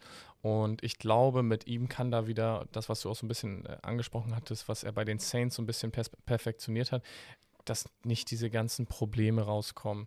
Es eigentlich gar nicht mehr um Football geht, sondern es geht immer nur das, was eigentlich alles abseits des Platzes ja. passiert. Und ähm, meine Erwartungshaltung ist, es kehrt mehr Ruhe ein, mehr so, ich sag mal, Stabilität und dann natürlich auch sozusagen bessere Outcome, was die Saison angeht. Würdest du Russ gucken lassen oder nicht? Was meinst du mit, ob ich ihn gucken ja, lassen würde? Also, also ob ich ihn spielen ja, lassen würde? Nee, nee, spielen würde er sowieso. Also das so definitiv. so. Also er sollte ja auch. Er hat ja unnormales Talent. Ähm, aber damals gab es ja, deswegen war er überhaupt sauer bei den Seattle Seahawks. Irgendwann kam dieser, dieser Trend, let Russ cook, let Russ cook, als ob. Achso, du meinst sozusagen, Carroll, dass er selber auch die Plays callt. Ja, und auch so dieses. Guck mal, man hat, ihm, man hat Pete Carroll, damals dem Coach von den äh, Seahawks, vorgeworfen, dass er sein Playbook durchzieht und weniger auf das eingeht, was Russell Wilson machen möchte. Mhm. Okay? Und dann ja, kannst du dir metaphorisch so vorstellen, als ob er die ganze Handschellen hätte. Okay? Mhm. Irgendwann gab es diese Let Russ Cook-Saison, das war die letzte Saison von ihm, wo er extrem scheiße war. Mhm. So. Würdest du jetzt sagen, ey, ich versuche einfach wirklich extrem darauf einzugehen, was, was Russ möchte, oder bin ich Sean Payton und ich sage, ey, ich habe das Ding schon mal durchgespielt, ich weiß, wie es geht, so machen wir es. Ich würde ihn nicht, also so wie man jetzt Let Russ Cook sozusagen interpretieren würde, machen lassen. Einfach weil ich glaube, es, ist, es gibt nicht ohne Grund Coaches. So, weißt du, was ich ja, meine? Es ja, sind jetzt ja. nicht dein verlängerter Arm und weil du als Spieler so ein geiler Typ bist. Und Peyton ist ja voll der Quarterback-Guru. So. Genau, einerseits das und weil ich auch denke, ich finde es am geilsten, wenn man sagt, okay, man packt einen Veteran zusammen mit einem Trainer und dass die zusammen ein Produkt kreieren und nicht dieses, okay, es lag alles nur daran, dass äh, er nicht irgendwie sein ja, ja, Ding normal, durchziehen konnte, normal. sondern ihm wurde ein System aufgedrückt, weil das glaube ich, auch Bullshit. Ja. Am Ende des Tages, die Trainer haben schon eine gewisse, ich sag mal, Spielphilosophie und wenn das dann mit dem Spieler vielleicht nicht passt, aber was ich als unrealistisch sehe, ähm, dann ist es natürlich Quatsch. Aber wenn sich beide an den Tisch setzen und da beide irgendwie ihre Ideen reinpacken und dann heißt es auch nicht irgendwie Let Russ Cook, das ist halt dann irgendwie auch so ein bisschen weit hergegriffen, weil Spieler sind Spieler und Trainer sind Trainer, so und am Ende des Tages müssen sie beide gut zusammenarbeiten können. Ähm, und Spieler sind nicht ohne Grund können, weil sonst könnten wir auf die Trainer verzichten und die machen irgendwie ihr eigenes Ding. So und malen mal hier mal ein bisschen was auf und überlegen sich hier was. Das ist halt nicht deren Aufgabe. Die sollen Athleten sein, die kümmern sich um ihre Performance sozusagen. Und natürlich schauen sie Film und allem drum und dran. Ja. Aber ja, ich glaube, das würde nicht, würde nicht gut enden. Ja, okay. Nächstes Team und Spieler könnte man fast schon sagen, weil das Team einfach extrem von der Leistung des Spielers abhängig ist. Und zwar ist mein Herzensverein die Cleveland Browns. Mm. Was erwartest du von den Browns, Deshaun Watson und allgemein auch von den Coaches, die jetzt teilweise neu sind? Also es ist eigentlich nur Stefanski geblieben. Die haben Defensive Coordinator geändert, ähm, Special Teams äh, Coach geändert. Und ja, dieses Jahr soll es das Jahr sein, hoffentlich, wo Deshaun wirklich loslegen kann. Ne? Er hatte zwei Jahre Sperre mhm. sozusagen. Und ja, wirklich gut sah er nicht aus letztes Jahr. Ne? Sehr, ziemlich rusty, mhm. aber jetzt auch noch mit der Edition von ähm, Marquise Brown, wie hieß er so? Ne, Elijah Moore meinst du? Ne, Elijah Moore sowieso und auch den, ähm, ich gucke gleich nochmal. Ach, meinst von, du, meinst du Hollywood Seattle, Brown? Von den Seattle Seahawks kam der, ich, ich schaue nochmal gleich. Okay. Genau, aber zwei neue Wide Receiver und ja, kein, kein First-Round-Pick, kein Second-Round-Pick dieses Jahr. Ich finde das super tough, bin ich ganz ehrlich. Ähm, ich sag mal, dieser ganze Bass, der um die äh, Watson-Thematik war, tut mm. natürlich auch so einer Franchise insofern nicht gut. Ähm, ich glaube, dass da nächste Saison nicht viel zu erwarten ist. Mein, meine Meinung nach.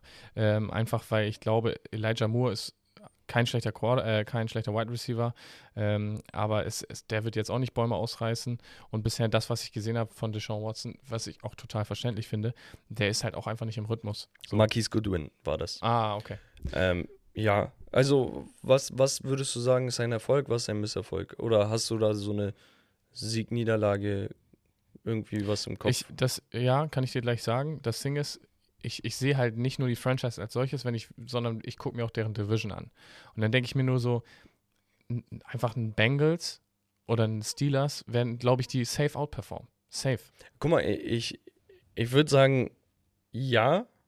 Also Bengals ja. Steelers sehe ich nicht. ne? Also, also okay, normal Rivale, ne? Ja.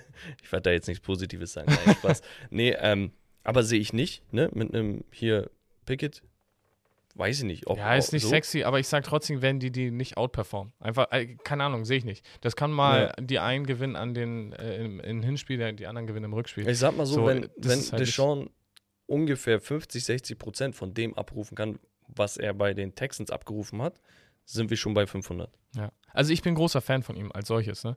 Aber ich glaube, da ist schon so viel Shitshow gewesen, dass ich, ich, glaube nicht viel dran. Und ich sag, ich glaube, die können happy sein, wenn die mit, mit, äh, ach ja, jetzt sind 17 Spiele, wenn die da mit einem 9-8 rausgehen, 8-9. So. Aber es wird, es wird kein Playoff. 100% Okay. sage ich. Ja, also guck mal, bei Stack Lobster machen wir eigentlich bei sowas eine Döner-Teller-Wette. Eine Döner-Teller. Döner-Teller-Wette. Ich sag, die werden besser. Also wir können das gerne eingehen. Aber sagen wir 9-8 oder 8-9? Was ist deine Prediction? Also sagst du, die werden besser als 8-9 oder 9-8? Die werden besser als 9-8.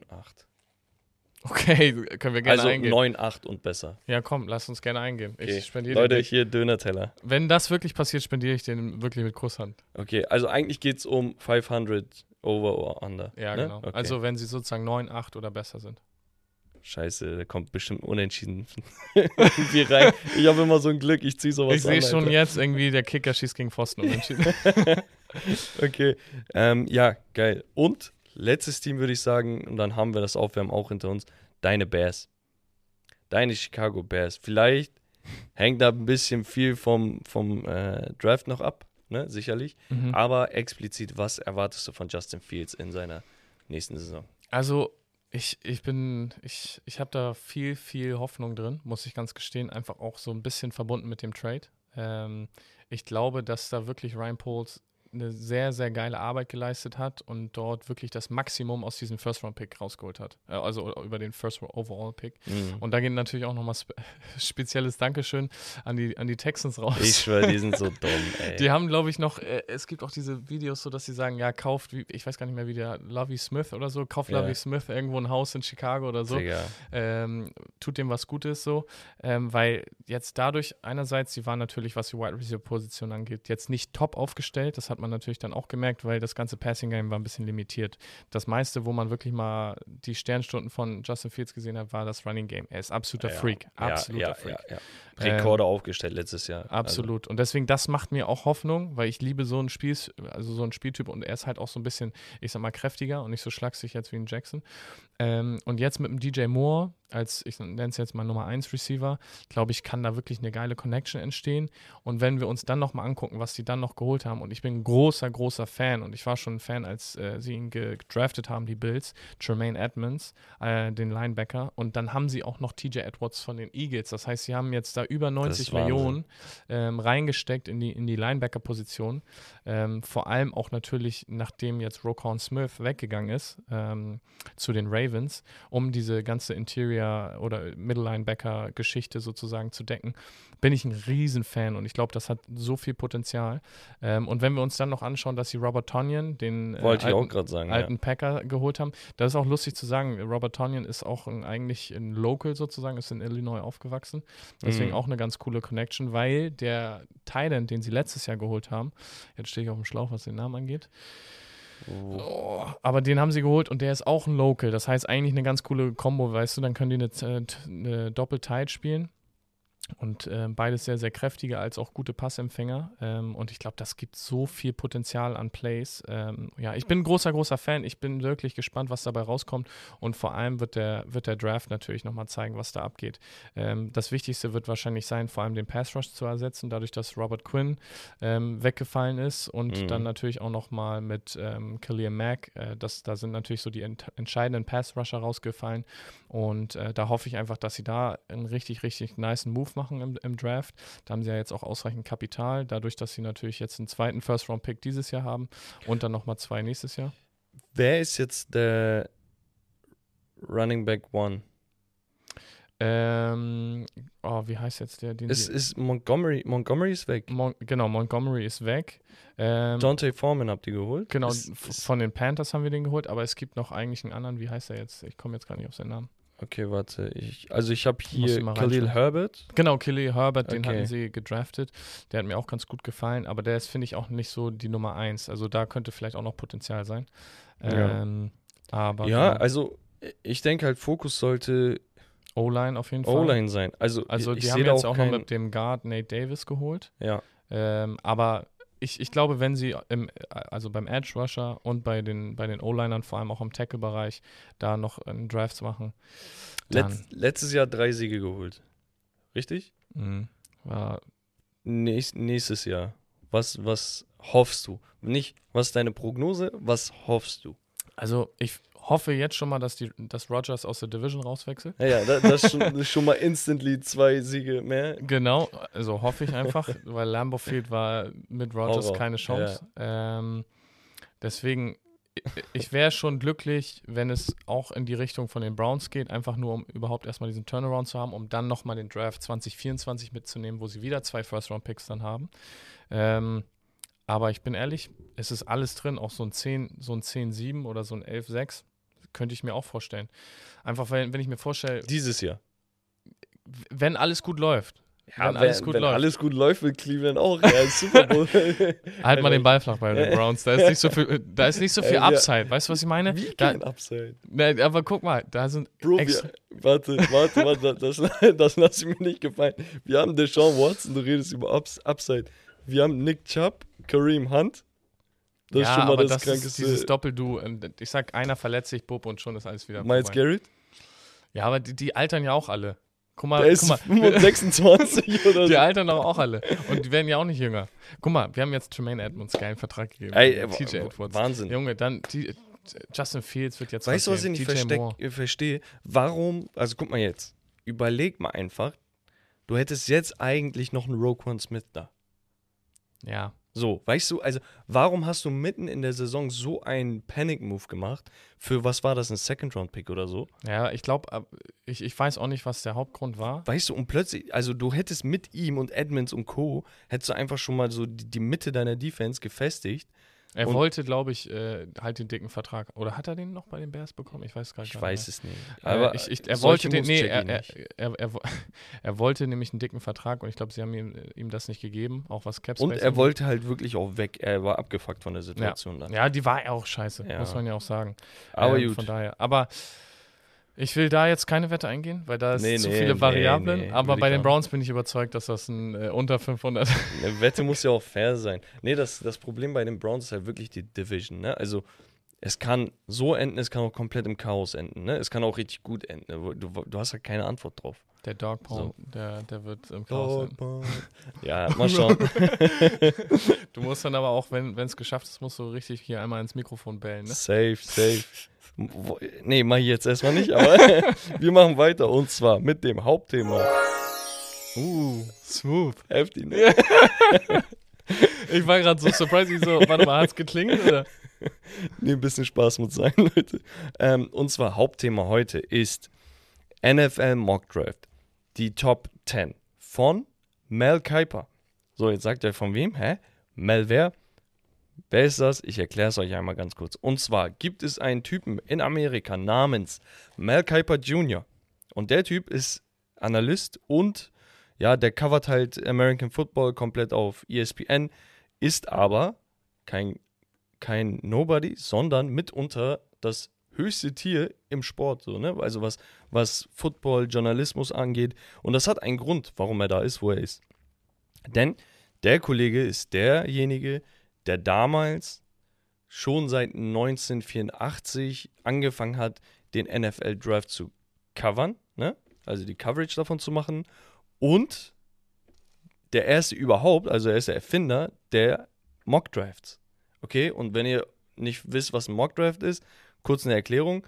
Das sind, ja, die, die Drafts, wie sagt man? Man könnte sagen, sozusagen eine Vorhersage, Genau, er, wie die einzelnen Picks sozusagen kommen werden. genau, so, so, er macht halt so eine Prognose, sagt, ey, dieses Team ist da, dieses Team ist da, die brauchen das und das und das. Angesichts der Tatsache, was, was die Needs sind, ähm, gibt es diesen Spieler im, im Draft, der sehr, sehr interessant ist. Das ist wahrscheinlich der beste Spieler für dieses Team und danach weist er sie zu. Das macht er aber für die kompletten Runden. So. Und das heißt, er prognostiziert jeden einzelnen Pick.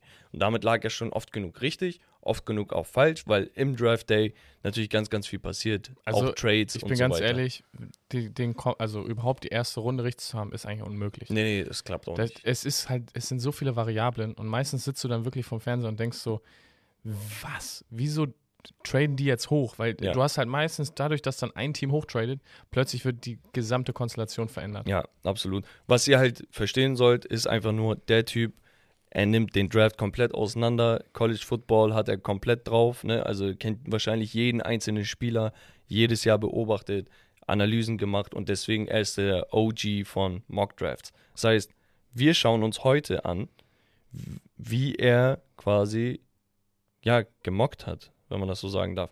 Dann noch einmal kurz das Datum vom NFL Draft und zwar geht's los in der Nacht vom Freitag auf Samstag, 28. April auf den 29. April. Okay, da könnt ihr also gespannt sein. Ich persönlich ziehe mir das immer rein, aber natürlich nicht die vo- vollen Hast du es Stunden. vorher noch nie geguckt? Doch. Ach so, ich Ja, hatte, ich, nee, ich ziehe es mir generell rein. ach so, ich hatte So. verstanden, so, ich zieh's mir diesmal rein. So, Nein, nein, nein, nein.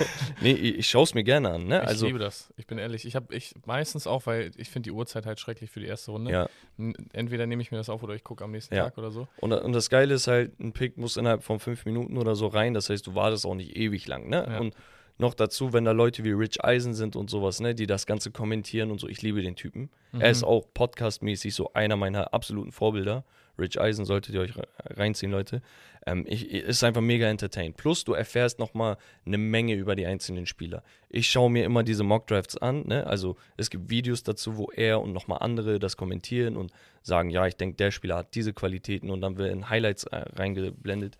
Ist immer interessant, so ein bisschen zu lernen. Aber dann nochmal ein Draft Day, wenn du Kontext hast, in welchem Team der und der landet, sehr, sehr geil. Das Interessanteste ist eigentlich auch, finde ich, wie krass auch einige Teams oder auch einige Analysten dann auch manchmal daneben liegen. Vor Ja. allem, wenn du mal eine, eine Saison dann wieder weiter guckst, wenn die eine Saison gespielt haben Ja. und dann nochmal basierend auf dieser Saison theoretisch den, ich sag mal, einen theoretischen Draft machen würdest. Ja, ja. So, weil es ist halt einfach so, die ganzen Jungs werden so krass gehypt. Es werden 200 irgendwas Spieler zu dem Combine eingeladen. Das heißt, da werden noch nicht mal mehr alle eingeladen. Ja, Und dadurch entstehen halt dann auch so Sachen wie, dass plötzlich jemand, der gar nicht gedraftet wird, plötzlich ein Star wird. Ich glaube, Adam Thielen war auch so einer oder also sechs der oder war sieben undrafted. Oder undrafted, genau, Ja. das meine ich. Und, und deswegen, das ist halt so krass, wie die Jungs dann hochgehalten werden und dann irgendwann durch diese Mock-Drafts sagen alle so, der geht safe an 1, der geht safe an 2. So, und am Ende guckst du irgendwann so und denkst so, okay, Und, und vielleicht der an 15 war doch krasser. Ja, Das war und- ja mit Pat Mahomes auch so. Genau, und, und das Geile ist halt, manchmal hast du diesen Clear-Cut Number One Pick und manchmal eben nicht. Und Mhm. deswegen entstehen da sehr, sehr viele Diskussionen. Wenn ihr euch das reinzieht auf YouTube oder sonst wo, ähm, ihr könnt mal die Kommentare durchgehen. Da sind Leute, die machen so einen Shitstorm auf, ja, der lag schon so oft falsch, äh, kann, kann man den noch ernst nehmen? Äh, die, die wissen nicht, wie schwer das ist, Content zu kreieren. Und der zieht sich das ja nicht aus dem Hintern, ne? sondern der macht seine Analysen und, und sagt, ey, ich denke, das und das wird so enden. Weißt du? Und es ist extrem schwer, sowas vorherzusagen. Aber die Analyse, die er macht an sich, da, da ist so viel Arbeit drin, ist super Ja. interessant, auch zum Lernen einfach. Vor allem, weil Deswegen. man alle Szenarien irgendwie durchdenkt. Und Ja. eigentlich, wenn man es runterbricht, ist der Mock-Draft basiert darauf, dass du schaust, okay, welche Teams haben welche Needs und welche, ich sag mal, Spieler sind in dem Jahrgang zur Verfügung. Weil du hast Genau. ja immer nur die Jungs, die sich theoretisch auch für den Draft anmelden. Du kannst ja. auch sagen, so zum Beispiel, ich bin noch gar nicht fertig mit meinem Studium, aber ich möchte trotzdem schon gedraftet werden, weil das Risiko zu hoch ist, dass ich mich jetzt noch am College verletze oder so. Ne? Das Ja. heißt, wenn du das Momentum aufgebaut hast und dann hast du diese Draft-Class und da ist es dann wirklich, dass du eigentlich das dann sozusagen matcht und sagst, okay, ich habe den Bedarf und der wird gematcht. Und das vorher zu sagen, unglaublich schön. Ja, ja. Ich würde sagen, wir jumpen direkt rein. Und zwar, wie gesagt, wir orientieren uns an der Liste von Mel Kiper, okay? Nicht falsch verstehen, das ist nicht unsere Liste. Wir geben aber unseren Senf dazu. Ich weiß nicht, wollen wir von 10 anfangen und runter oder von 1 anfangen? Ich würde sagen 1 direkt. Ja, lass uns einfach mal direkt wieder Voice Crack. für alle, für alle, die es nicht wissen, aber es gab schon mal sowas. Ähm, immer, immer Einmal am muss. Das ist einfach so. Ich muss mich hier immer mal anstrengen, weil sonst habe ich noch so eine junge Stimme. ähm, nee, aber ich würde auch bei 1 anfangen. Also, damit sind die Voice Cracks raus. Danke dir nochmal. nee, also, okay, wir fangen von 1 an, okay? Und da wären normalerweise deine Bears gewesen, okay? Die haben wirklich in Blockbuster-Manier, würde ich schon sagen, mit den Panthers getradet. Die Panthers hatten vorher den neunten Pick. Der geht jetzt zu den Bears, dafür bekommen die Panthers den ersten Pick. Was die Bears aber dazu noch bekommen, natürlich, logischerweise, der Pick ist mehr wert. Sie kriegen den 61. Pick, das ist ein Second-Round-Pick, in diesem Jahr. Sie kriegen nächstes Jahr den First-Round-Pick der Panthers, der auch noch deutlich wertvoller sein sollte als so manch anderer Pick, weil man einfach davon ausgeht, dass sie jetzt nicht einen kompletten Turnaround bekommen. Und einen Second-Rounder nächstes Jahr.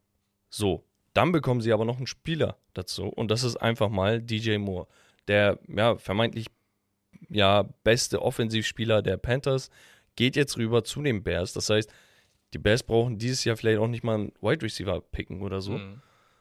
Und ja, also besser geht's nicht. Und das Ganze ist halt zustande gekommen, wie du vorhin erwähnt hast, dadurch, dass die Texans einfach im letzten Spieltag ein total irrelevantes Spiel gewonnen haben. Genau.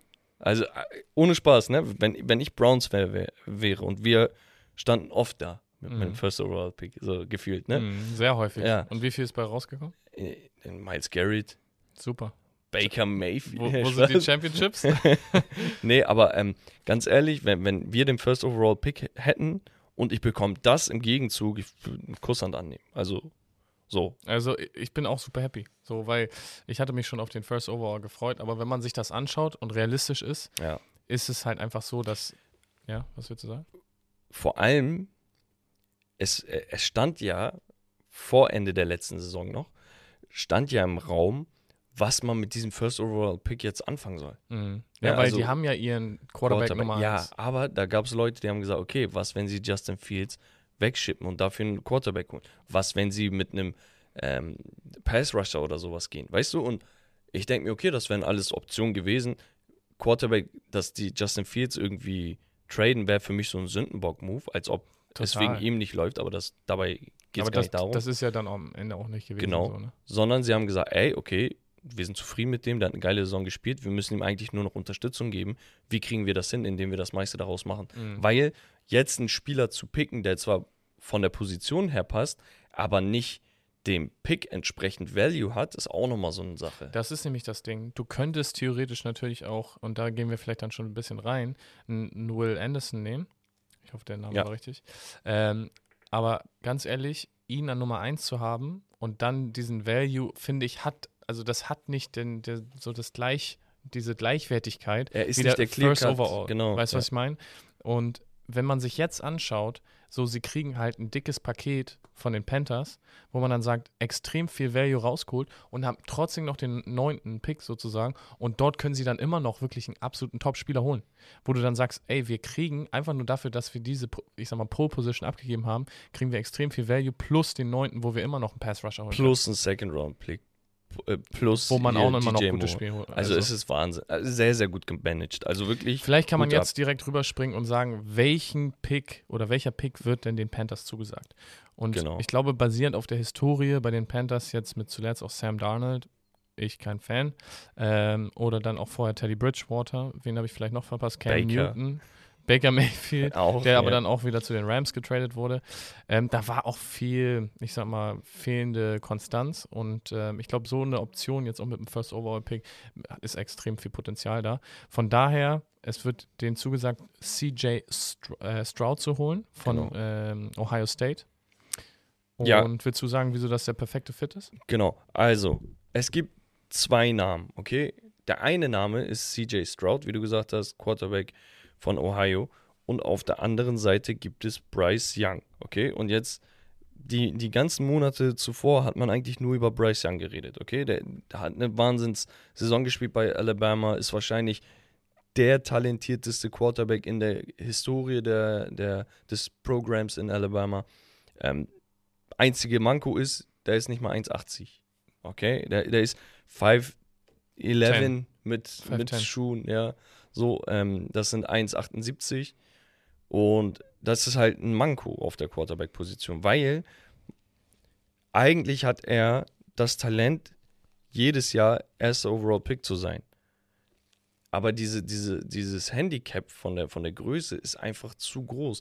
Ich, äh, es kommt mir ein einziger Spieler im Kopf, wo ich sage, okay, man kann Vergleich ziehen und das ist meiner Meinung nach Kyler Murray mhm. der auch First Overall Pick war, zu den Arizona Cardinals gegangen ist, ein sehr guter Quarterback geworden ist. Ne? Ein Arm wie sonst was, Aber Laufarbeit, auch Wahnsinn. kontrovers. Ne? Genau. Also es ist jetzt nicht, würde ich sagen, dass es einfach so die klare Linie ist. Genau. Es gab ja auch in der letzten Saison viel äh, Diskussion um Genau. Einziger Punkt ist halt, Bryce Young ist noch mal aus dem College jetzt, ne? Deutlich besser als Kyler Murray. Mhm. So, jetzt, wa was macht man da? Und da kommt halt Frank Reich ins Spiel, okay? Der ist nämlich jetzt Coach bei den Panthers. Der war vorher, glaube ich, bei den, lass mich nicht lügen, Colts. Mhm. Und der hat eine Historie von Quarterbacks, mit denen er gearbeitet hat. Ja. Und da ist jeder Quarterback, Immer über 6 Über- Fuß 3, genau. 6 Fuß 4. genau. Und deswegen würde sich ein CJ Stroud besser eignen, vermutlich, so in der Theorie, als ein Bryce Young. Wobei man sagen muss, wie gesagt, Bryce Young in 9 von 10 Drafts ist er First Overall Pick, trotz seiner Größe. Mhm. die Leute sind auch wirklich so angetan von ihm. Ne? Auch dieser Pre-Draft-Prozess, auch dieses, äh, diese Interviews und die sagen ihm, keine Ahnung, die geben ihm ein Playbook, er lernt das Playbook vom Gegner auswendig so, weißt du, also Mhm. statt das eigene nochmal. Also es ist einfach, er macht diese extra Arbeit. Das muss er vielleicht auch tun, wenn, wenn er ein Handicap hat. Ja, absolut. Also ich, ich glaube, das wird, ähm, es ist, glaube ich, wirklich, was man dann auch am Ende präferiert fürs eigene Spielsystem. Und ich glaube daher, dass mit Frank Reich einfach so das basierend auf der Vergangenheit ist, wie mit was für Quarterback-Typen er gespielt hat, ist es, glaube ich, auch relativ naheliegend. Aber es gibt auch verschiedenste Mock- Mock-Drafts, wo dann plötzlich Bryce Young auf der Eins ist. Also ich glaube, man das kann ist das halt wirklich nicht in Stein gemeißelt. Genauso, wenn man sich jetzt dann auch den zweiten Pick von den Texans anguckt, kann man auch sagen, am Ende vielleicht, weil sie dann durch irgendwelche 1 zu 1 Interviews äh, noch jemand anderen besser finden, Ja, holen sie dann plötzlich wohl, äh, wie heißt er, Levis, Ja. Levis äh, oder Levi's ähm, und, und da, da, da, du kannst es einfach nicht vorhersagen. Von daher, man könnte den jetzt andichten, die nehmen CJ Stroud, aber der Quarterback-Need ist da und da wird wahrscheinlich ein Quarterback genau. weggehen. Also nochmal zu CJ, vielleicht nochmal so ein paar Stats, damit man sich vorstellen kann, wie gut er eigentlich ist. Der war drei Jahre bei Ohio, hat zwei volle Saisons gespielt. Er hat in seiner College-Karriere 69,3 Prozent geworfen, insgesamt 8.123 Yards, also im Schnitt 4.000 und 85 Touchdowns zu 12 Interceptions. Ne? Also eine Wahnsinnskarriere Mhm. hingelegt. Wenn es da kein Bryce Young gäbe, gäbe es hier auch gar keine Diskussion. Ne? Das muss man halt auch verstehen. So, der wird höchstwahrscheinlich First Overall Pick. Weiß man aber nicht. Was, aber, was man aber weiß, ist, dass die Texans auf jeden Fall den anderen übrig gebliebenen Quarterback nehmen. Egal wer gepickt wird von 100 den beiden. Prozent. So, Ich habe auch schon das Interview gesehen von dem neuen Head Coach bei, Ja. den, bei den Texans, wo er schon gesagt hat, mega coole Option und wir werden Quarterback nehmen. Also Ja. das ist schon. Nee, ist auch wirklich, also da denkst du dir halt, okay, es ist gar nicht so dramatisch gewesen, dass sie das letzte Spiel der Saison gewonnen haben und damit den First Overall Pick verloren haben, weil sie kriegen immer noch quasi den Quarterback, weißt du? Die haben halt keine Wahl, die, die Wahl ist weg, ne, sozusagen. Sie können nicht aussuchen, ob er oder er. Vielleicht ist das aber auch besser, teilweise. Ähm, und sie haben halt keine Trade-Position gehabt, ne, dass sie runtertraden damit, weil die Bears haben halt extrem viel Value bekommen. Aber Bryce Young, vielleicht was zu ihm, wie gesagt, er ist extrem undersized, unter 1,80, je nachdem, ob er Schuhe anhat oder nicht, 1,80, ähm, hat auch, ja, zweieinhalb Saisons bei Alabama gespielt. Alabama ist mitunter, für diejenigen, die College Football nicht sehen, ist mitunter das beste College-Programm in, Mhm. in Amerika, aber immer aufgrund ihrer Skill-Positions, nicht wegen dem Quarterback. Die Quarterback-Position war immer ein Manko da. Diesmal hatten sie einen Quarterback, der drei Jahre lang geliefert hat. Aber Aber du sagen, kein- Manko Was? bei Alabama Quarterback? Die haben nie einen richtig guten gehabt. Also, also theoretisch sind das schon gute Leute gewesen. Ja, ja, aber keiner mit irgendwie Erfolg in der NFL. Okay. Ja. Ja. Äh, würde ich schon so sagen. Aber gut. Ja, vielleicht jetzt nicht ein Pat Mahomes oder. Aber Ja. also es sind schon Quarterbacks rausgekommen, die immer eigentlich in den Top 10 gedraftet werden. Ja. Deswegen Ja. wollte ich da einfach nur vielleicht mal so Nee, ist, ne, ist ja Tour richtig, Tango. Vailoa oder Ja, ja. Mac Tour. Jones. Ja. Ähm, Vielleicht verpasse ich gerade noch irgendwelche. Jedenfalls hat er halt zwei volle Saisons gespielt, in den Saisons 65% geworfen, hat ja gute 80 Touchdowns und 12 Interceptions am Ende seiner Karriere zu verbuchen. So, was bei ihm aber noch cool ist, ist dieser Zusatzeffekt, dass er extrem mobile und agile ist in der Pocket, außerhalb der Pocket. Also er hat einfach diesen Bonus noch. Ne? Natürlich, wenn du ein Tick kleiner bist, bist du ein Tick agiler. Das kommt meistens damit einher. CJ Stroud ist so der Typ, der wirklich 1,90 steht, zack, guckt, wirklich richtige Reads macht. Er spielt, sorry, nicht erwähnt, der war bei Ohio State auch nochmal eine der besten Mhm. Colleges. Das heißt, Vorher Justin Fields war da. Genau, da, da spielt die höchste Konkurrenz auch. Ne? Also das ist nochmal ganz, ganz wichtig, vor allem wenn wir auf den nächsten Quarterback gleich eingehen, weil du musst halt gegen elitäre Defenses gespielt haben oder gegen elitären Pass Rush, damit man sehen kann, okay, was hast du drauf und was nicht. Absolut. Was man bei Noch- Bryce Young weiß, der hat wirklich alles drauf. Noch, noch eine Ergänzung. Jalen Hurts war auch bei Alabama. Jalen Hurts, ja, Aber der war dann zu Oklahoma äh, genau, getransfert. genau. Und da Nur um das nochmal. Ja, Ne? Ich wollte ich wollt nur sagen. Ja, ja, ne? alles gut, alles gut. gut, ich würde sagen, die ersten beiden Quarterbacks sind weg. Und dann kommt der dritte Pick. Den haben die Arizona Cardinals. Und die haben eine Menge an Lücken eigentlich. Ne? Also bis auf die Quarterback-Position kann man schon fast sagen. Äh, wobei man da auch nicht weiß, wie es mit Kyler Murray weitergeht, richtig. Aber die haben einen neuen Coach, deswegen denke ich mal, okay, Kyler schaut erstmal und die schauen mit Kyler, ob alles klappt oder nicht. Auf jeden Fall äh, sagt der gute Mel Kiper Trade Alert, denn laut ihm traden die Colts einen Spot hoch, damit kein anderes Team die Möglichkeit hat, mit den Cardinals zu, zu traden, denn die Colts wollen auf jeden Fall einen Quarterback. Alle Quarterbacks, äh, Quarterback-Experimente der letzten Jahre sind gescheitert. Ne? Seit Andrew Luck hat man dann nichts. Und auch mit Andrew Luck war es immer so eine On-Off-Sache, weil er immer verletzt war. So, man hat sich durchprobiert, experimentiert, hat nicht geklappt. Jetzt muss aber der Cornerstone her und ja, am besten über den Draft. Und da kommt ein Spieler äh, ins Spiel, äh, Will Levis, den du eben schon erwähnt hast, der bei Kentucky gespielt hat. Und da nochmal der Punkt, Kentucky ist zwar im Basketball eine sehr, sehr Mhm. gute College-Station, Aber jetzt im Football, im Football nicht, unbedingt. Top 5. Genau, äh, immer noch ein University. großes Programm, ne? keineswegs zu unterschätzen, aber nicht auf der Ebene wie Ohio und äh, Texas A&M und Alabama und Florida, Florida. Clemson und so Mhm. weiter, genau. So, das heißt, Will Levis hat Potenzial, aber die Konkurrenz war nicht die beste. Was aber auch heißt, er hatte auch nicht die besten Wide Receiver. Wenn man sich die nackten Stats und sowas anschaut, dann sieht man, ah, okay, kann gut sein, kann aber auch nicht gut sein. Ne? Und er ist ein Spieler, wo du sagst, ey, bei dem darf ich nicht zu sehr auf, auf die Stats gucken. Natürlich, wie willst du das machen bei einem Quarterback? Ne? So musst du irgendwie sehen. Aber vielmehr geht es darum, um Armstärke. Und die hat er. Mhm. Größe, die hat er. Und er zieht sogar Vergleiche mit Josh Allen. So. A- Absolut. Deswegen, da vielleicht auch der Vergleich, dass er, er, er kommt jetzt nicht aus der Top 5 School oder so. Es ist halt auch so, dass es sind auch viele äh, Quarterbacks in der, in der Liga, die jetzt nicht von Alabama oder Ohio State kommen. Ja.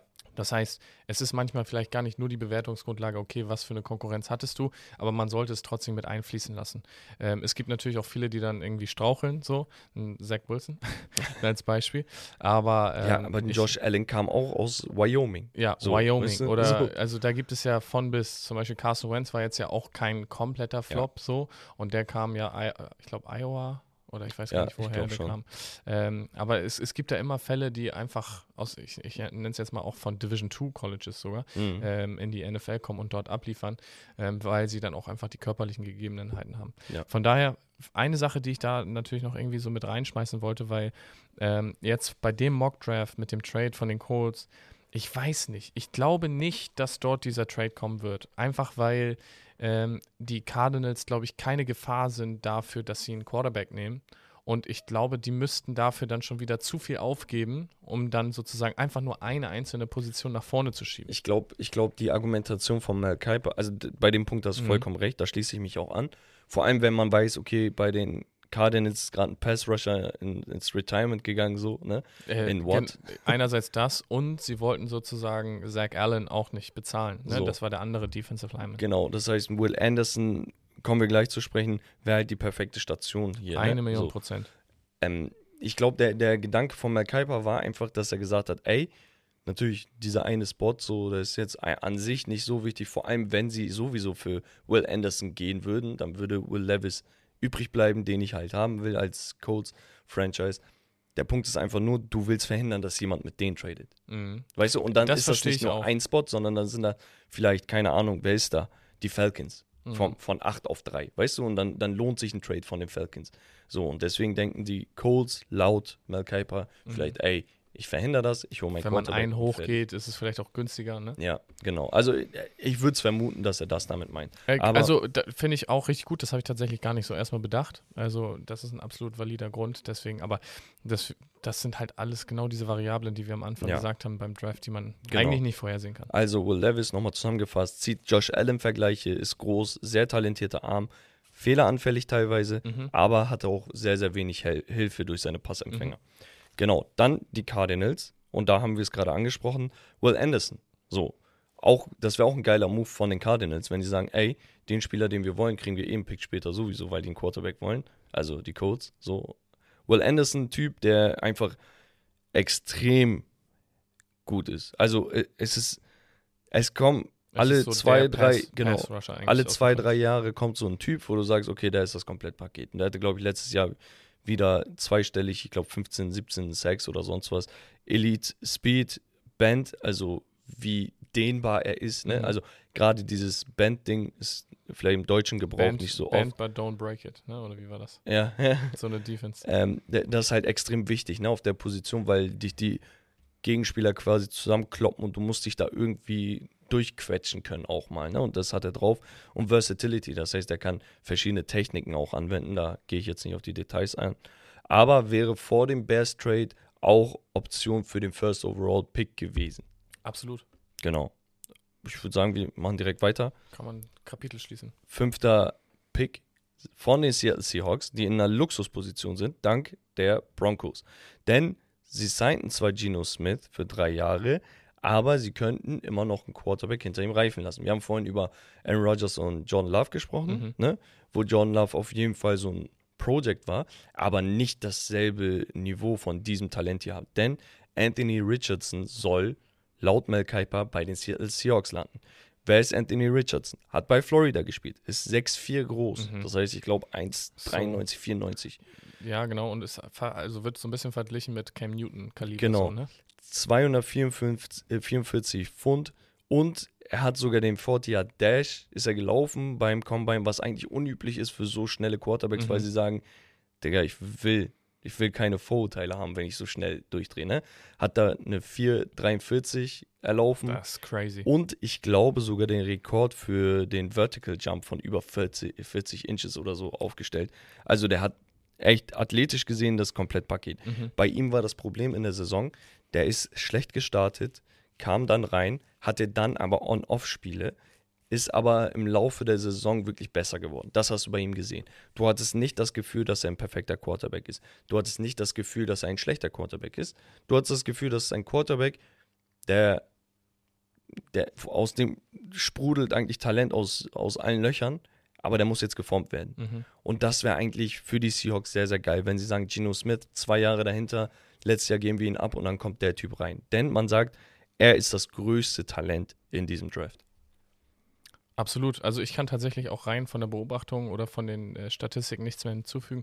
Die einzige Frage, die ich mir immer noch so ein bisschen stelle, der fünfte Pick hat immer noch extrem viel Value. Und die Frage grundsätzlich, weil du es ja schon erwähnt hast, Geno Smith wird für drei Jahre oder ist für drei Jahre gesigned, wird vielleicht nicht alle drei Jahre erfüllen. Macht es Sinn, jetzt ein Quarterback-Project zu holen? Weil zum Beispiel John Love war, glaube ich, der 31. Pick oder so. Ja, ich glaube mit Anfang 20er. Ehrlich? 21, 23. Okay, dann habe ich irgendwie falsch in Erinnerung. Aber ähm, auf jeden Fall. Lamar war der 31. So war das, Ja. so war das. Aber es war auch ein bisschen späterer Pick, wo ich dann sage, okay, das hat ein bisschen weniger Value, das ist schon eher so Project Vibes, ne, die ich da kriege. Bei 5 ist das wirklich, dass du sagst, das ist schon fast Franchise Quarterback. Aber das Zum halt- Beispiel Desha- Deshaun Ja. Watson war auf 4 gepickt. Also das sind halt so, Ja, ne? da, das ist der Pick, wo du sagst, der muss funktionieren. Da, da, also GMs werden auch schon für so einen Pick dann auch gefeuert. Und So. ja, genau. Und du musst halt überlegen, wenn du an Nummer 5 gepickt wirst als Quarterback, gibt es halt meistens auch so ein bisschen, ich nenne es mal Rahmenbedingungen, was die finanziell bekommen werden. Und dann gibt es Abstufungen. Und das heißt, der wird ein, vor allem auch ein Frontload wahrscheinlich haben in so einem Rookie-Contract. Der kriegt extrem viel Geld am Anfang und er wird sich wahrscheinlich dann noch gar nicht beweisen können. Wo ich dann jetzt vielleicht so ein bisschen die Prediction aufstelle, dass sie nicht an Stelle 5 wahrscheinlich einen Quarterback wählen werden. Ja. Das glaube ich, einfach nur basierend auf dem Signing von Geno Smith. Ich, ich verstehe ein bisschen beide Seiten. Meiner Meinung nach haben sie in der Interior Defensive Line, ne, also die Tackle, haben die wirklich Probleme und da ist ein Name, der kommt gleich, Jalen Carter, das wäre eigentlich Faust aufs Auge, die Mhm. Lösung. Ne? Und vor allem, Jalen Carter galt als der beste Spieler überhaupt in, in diesem Draft. Mhm. Wir haben über CJ Stroud und Bryce Young geredet und der soll nochmal besser sein. Ne? Mhm. Also ähm, natürlich andere Position. Aber das wäre halt so wirklich ein Spieler, wo du sagst, okay, passt. Nur das Problem bei Jalen Carter ist, es gab Off-the-Field-Issues mit ihm. Es könnte sein, dass sie deswegen Abstand nehmen. Ich habe auch gelesen, einige Teams haben ihn komplett aus der Liste gestrichen. Egal, ob er zu dem fällt oder nicht. So, ich denke mir, Seattle hat solche Spieler eigentlich immer embraced trotzdem, Mhm. ne? Denen eine Heimat gegeben. Gesagt, ey, scheiß drauf, du hast eine zweite Chance verdient, gib Gas. Nur das Ding ist halt, und das war ein Argument, wo ich ein bisschen drüber nachgedacht habe. Seattle wird die nächsten Jahre oder vielleicht auch die nächsten 10, 15 Jahre nicht in diese Situation fallen, dass sie den fünften Overall-Pick haben. Weil die haben gerade ihren Franchise Cornerstone, den Super Bowl Winning Quarterback, haben sie abgegeben Mhm. und sind trotzdem relativ gut gewesen. Und jetzt einen fünften Overall-Pick zu haben und dafür den nächsten Cornerstone reinzuziehen, ohne gelitten haben zu müssen, das wäre die Lösung. Absolut. Es, es wird wahrscheinlich darauf hinauslaufen, dass es, es könnte eine Option sein. Ich glaube einfach, dass es zu viel Geld ist, die er dann bekommen würde über einen Rookie-Contract und dann zu sitzen. Ja, hast auch recht. Ich denke mir halt, sind sie mit Geno Smith und dem Core an Talent, den, das sie haben, in der aktuellen Situation ein Contender, dass du sagst, ey, wenn ich mir den Spieler hole, kann ich angreifen. Sehe ich mit Gino nicht. Mhm. Weißt Ja. du, und dann denke ich mir, okay, dann kann ich auch lieber setteln, sage, ey, ich hole mir einen Typen, wo ich weiß, der hat vielleicht Sky's the Limit. Aber, nächster Pick, Lions. Okay, und da eben Das war- angesprochen. Das haben wir auch schon vorhin so ein bisschen angerissen, wo wir über die, die Needs sozusagen gesprochen Genau. haben. Äh, weil du ja meinst, ey, super interessant, was sie jetzt auch im Backfield gemacht haben. Und ich würde behaupten, und deswegen trifft das so perfekt eigentlich auf diese Lösung mit dem Defensive Tackle mit Jalen Carter. Ja. Einfach weil man sagt, okay, man hat jetzt mit Hutchinson, hat man schon den Edge, so, und dann jetzt noch sozusagen das, das Run-Game unter Kontrolle zu bringen mit ihm, wäre halt einfach der Perfect Fit. Ja, ne, ich habe es vorhin angesprochen, also Off-Field-Probleme gab Mhm. es. Der soll irgendwie, ich glaube, mehrmals einfach dumm Auto gefahren haben, hat einen, ähm, Unfall verursacht und so weiter und so fort. Da gibt es ja viele Fälle in der NFL. Genau, ähm, wo man einfach sagt, ey, der Typ ist durch, so im Kopf. Das, das reicht schon bei einigen, um zu sagen, ey, Red Flag, Red Flag, Mhm. weil wir denken uns vielleicht, Digga, kann mal passieren. Ich kann auch einen Unfall gemacht haben, ne? Bei denen ist das so, wir haben die größten Talente jemals vor unserer Nase. Wir haben hier eine Karriere von mir selbst persönlich. Wenn ich falsch picke, bin ich raus. Da riskiere ich nicht so einen Move bei so einem kleinen Typen, der 20 Jahre alt ist, nicht weiß, wie er sich zu verhalten hat und ähm, verliere meinen Job wegen sowas. Ja. Weißt du, sondern sie denken, ey, ganz ehrlich, sichere Route ist, halt ich Fan davon, weil wir haben das schon tausendmal gesehen, dass ein Spieler eine Red Flag hatte, wir haben getrustet und am Ende hat er uns liegen lassen, so weißt du? Oder ja, deswegen kann ich mir auch schon vorstellen, dass sie sagen, ey, der Typ könnte fallen.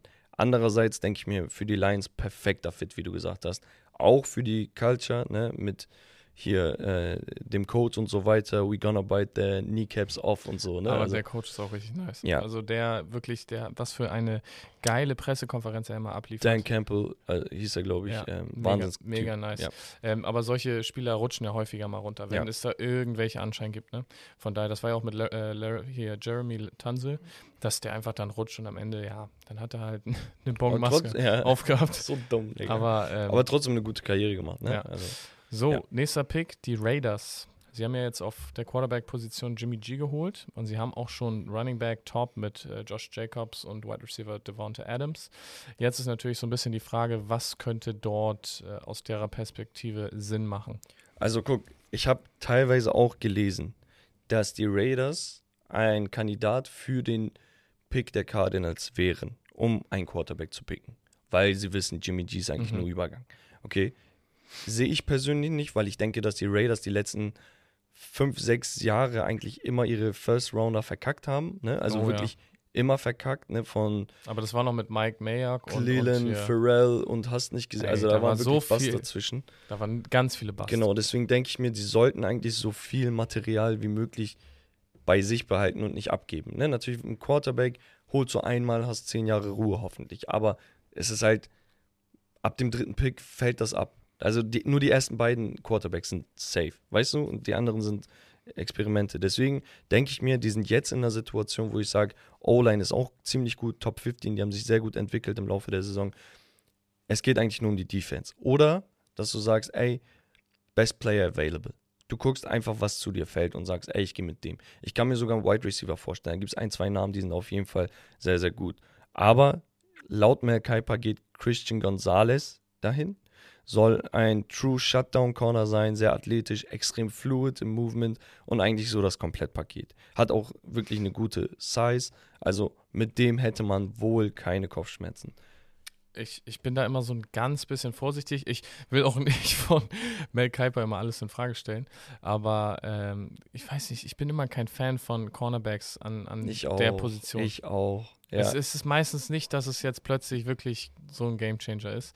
Und äh, die Raiders sind auch da immer nicht so gut mitgegangen. Von daher. Man muss halt sagen, der, der war im College wirklich schon sehr gut. Ne? Er hat mhm. bei Oregon gespielt, ne? hatte letztes Jahr vier Interceptions. Wirklich volles. Ja, er ist eigentlich mitunter der beste Cornerback. Ne, da gibt es noch ein, zwei andere Namen. Aber du würdest da nichts mehr in Frage stellen bei ja, ihm. Absolut. Und, und wenn er das löst, und Oregon ist auch eine gute College-Station, okay. Aber ich denke mir halt, wenn ich einen Top 10 Pick habe, gehe ich für drei Positionen. Bei mir ist das so. Ich denke, oder dreieinhalb Positionen. Quarterback, Tackle, ähm, D-Line mhm.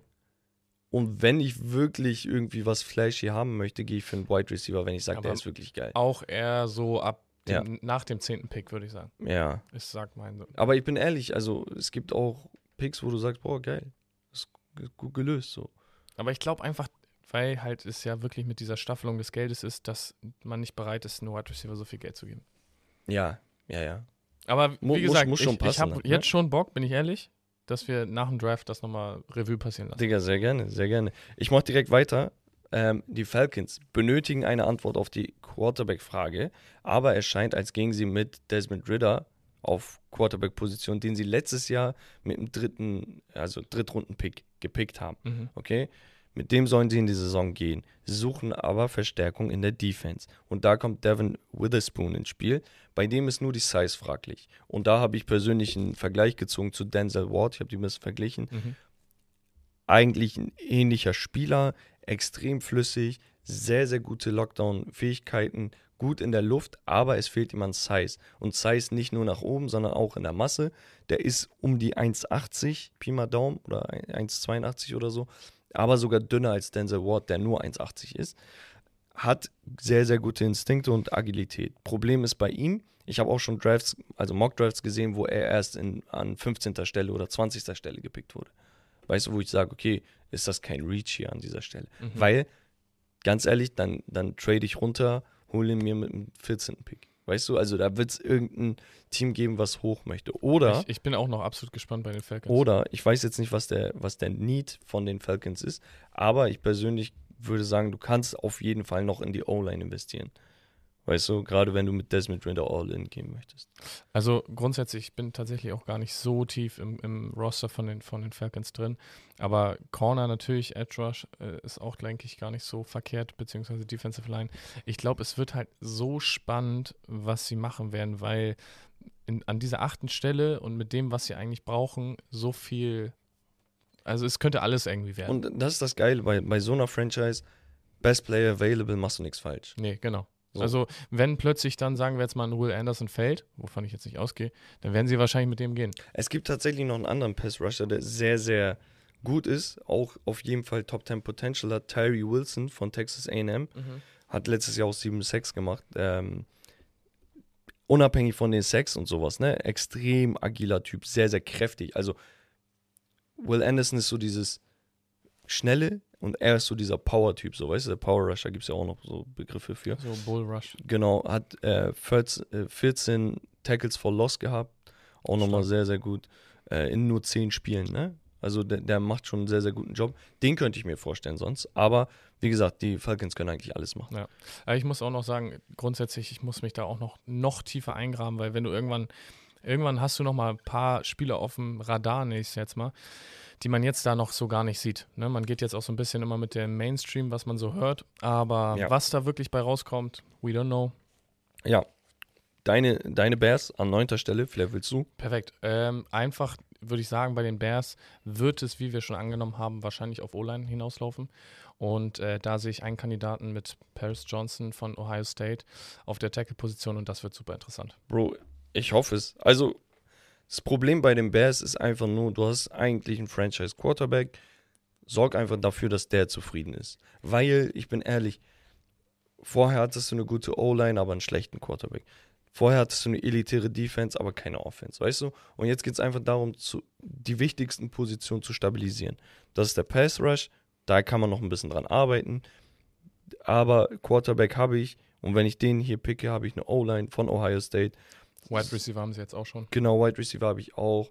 So Running Back wäre vielleicht noch eine Position, wo man hier und da noch später im Draft was picken Absolut. kann und dann sieht es wieder gut aus. Und der letzte Pick von heute, die Eagles. Sie benötigen den Pick eigentlich gar nicht, waren erst neu im Super Bowl, haben den aber dank der Saints bekommen. Das ist der zehnte Overall-Pick. Kuiper sucht hier Hilfe für die O-Line, die langsam aber sicher älter wird. Wir haben über Lane Johnson, glaube ich, nicht geredet, aber der Tackle ist auf jeden Fall schon über seine, weiß nicht, 34, 35? Ja, also schon ein bisschen über den Zenit. Ich Okay. sag mal über, über den Left Tackle. Genau. Hier der Australier, wer heißt der nochmal?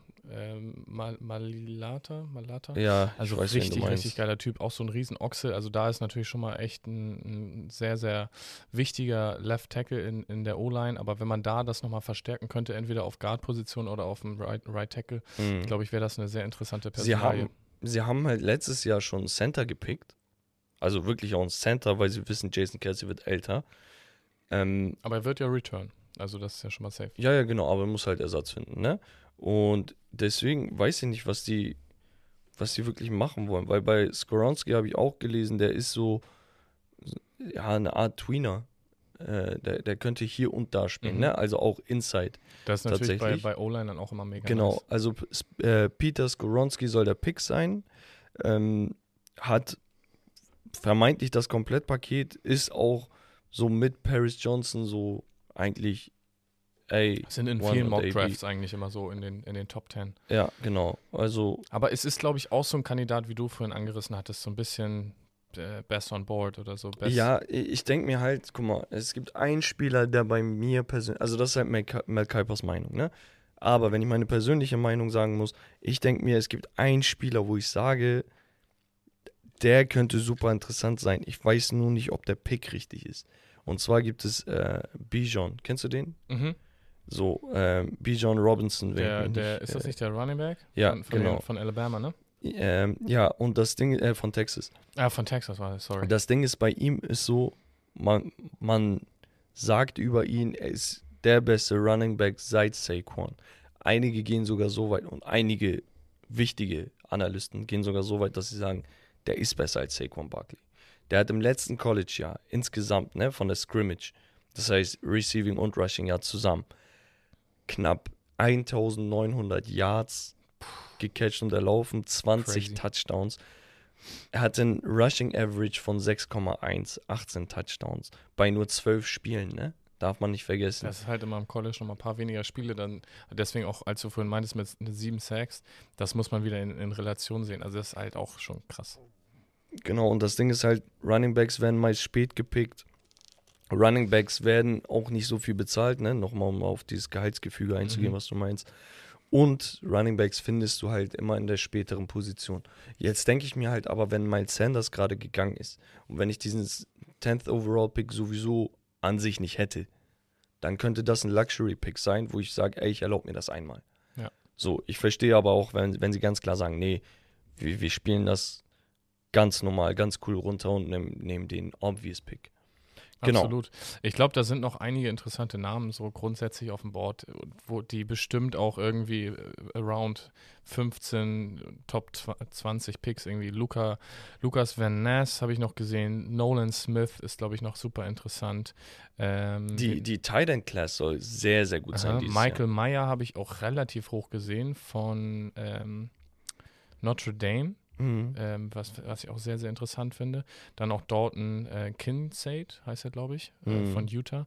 Also da sind echt noch ein paar, paar Leute dabei, äh, wo, wo man echt nochmal beobachten muss, was da vielleicht für Moves gemacht werden. Einige sagen, Quentin Johnson, der Wide Receiver von TCU, soll auch Top 10 Potential haben. Ne? Das wäre Mhm. auch vielleicht interessant. Das war ja auch so ein bisschen, was wir meinten, das könnte immer auch mal in die Top 10 Genau. reinrutschen, ist aber jetzt nicht garantiert. Genau. ne? Dann gibt es Jordan Addison, der sehr, sehr interessant ist. Und ein Name, den ihr euch vielleicht merken könnt, weil das ist so. Ich habe immer undercover so einen Wide Receiver, den ich so super interessant finde Ist zu verfolgen. Der von Ohio? Oder wen Ja. meinst du? Jackson Smith und Jigba. Ein Jig war richtig nice, ne? Ja, habe ich auch schon gesehen. So, äh, seid gespannt. Damals habe ich das über Justin Jefferson gesagt. Panned out. Lief ganz gut. Okay, jetzt bist Ähm, du neue, neue Nee, aber was? natürlich nicht in derselben Stratosphäre. Ne? Aber Äh, würdest du jetzt sagen, er wird auch richtig krass outperformen? Kann ich mir vorstellen. Bei der, bei der, er, er muss Wide Receiver wann, äh, wann? One werden. Also, Wann? wenn, wenn- wenn, er, wenn er die richtige Franchise abbekommt mit einem guten Quarterback, dann, dann könnte ich es mir vorstellen. Aber wenn er jetzt irgendwo landet, wo echt so zehn Fragezeichen sind, ne, dann weiß ich nicht. In der Versenkung. Wer, wer weiß, vielleicht, vielleicht äh, landet er ja irgendwo bei seinem Teammate oder so. Man weiß halt nie, am Ende des Tages, jemand pickt noch mal, äh, tradet nochmal hoch von der zweiten in die erste Runde und sagt, ey, wir wollen den mit seinem Team. So, weißt du, kann alles sein. Aber ja, ich würde sagen, wir werden dann am Ende, elfter Pick geht an die Titans, dann Texans, Jets, Patriots, Packers. Da könnt ihr euch dann was zusammendichten. Ich würde sagen, wir sind am Ende. Hättest du noch irgendwas, was du loswerden möchtest? Ich würde sagen, war auch wieder eine intensive, lange Folge. Ja, 1,37. Ähm, ich glaube, wir hätten auch noch lange weitersprechen können. Tatsächlich, ja. Von daher, ähm, ich, es hat mich sehr, sehr gefreut. Es macht mir immer sehr, sehr viel Spaß, äh, mit dir hier ein bisschen dann in die Themen mal reinzugehen und ein bisschen Deep Dive zu machen. Von daher, ähm, ich bin super gespannt auf den Draft. Ich freue mich und vor allem natürlich auch auf die kommende NFL-Saison im, im Herbst. Weißt du, was das Ding ist? Wäre ich Bears-Fan, ich wäre so gespannt drauf. Ich bin maximal hyped und vor allem freue ich mich einfach so darauf, was jetzt noch im Draft passieren könnte. Und dann, glaube ich, ist da ein, ein helles Licht am Ende des Tunnels, Ja. wollen wir es mal so sagen.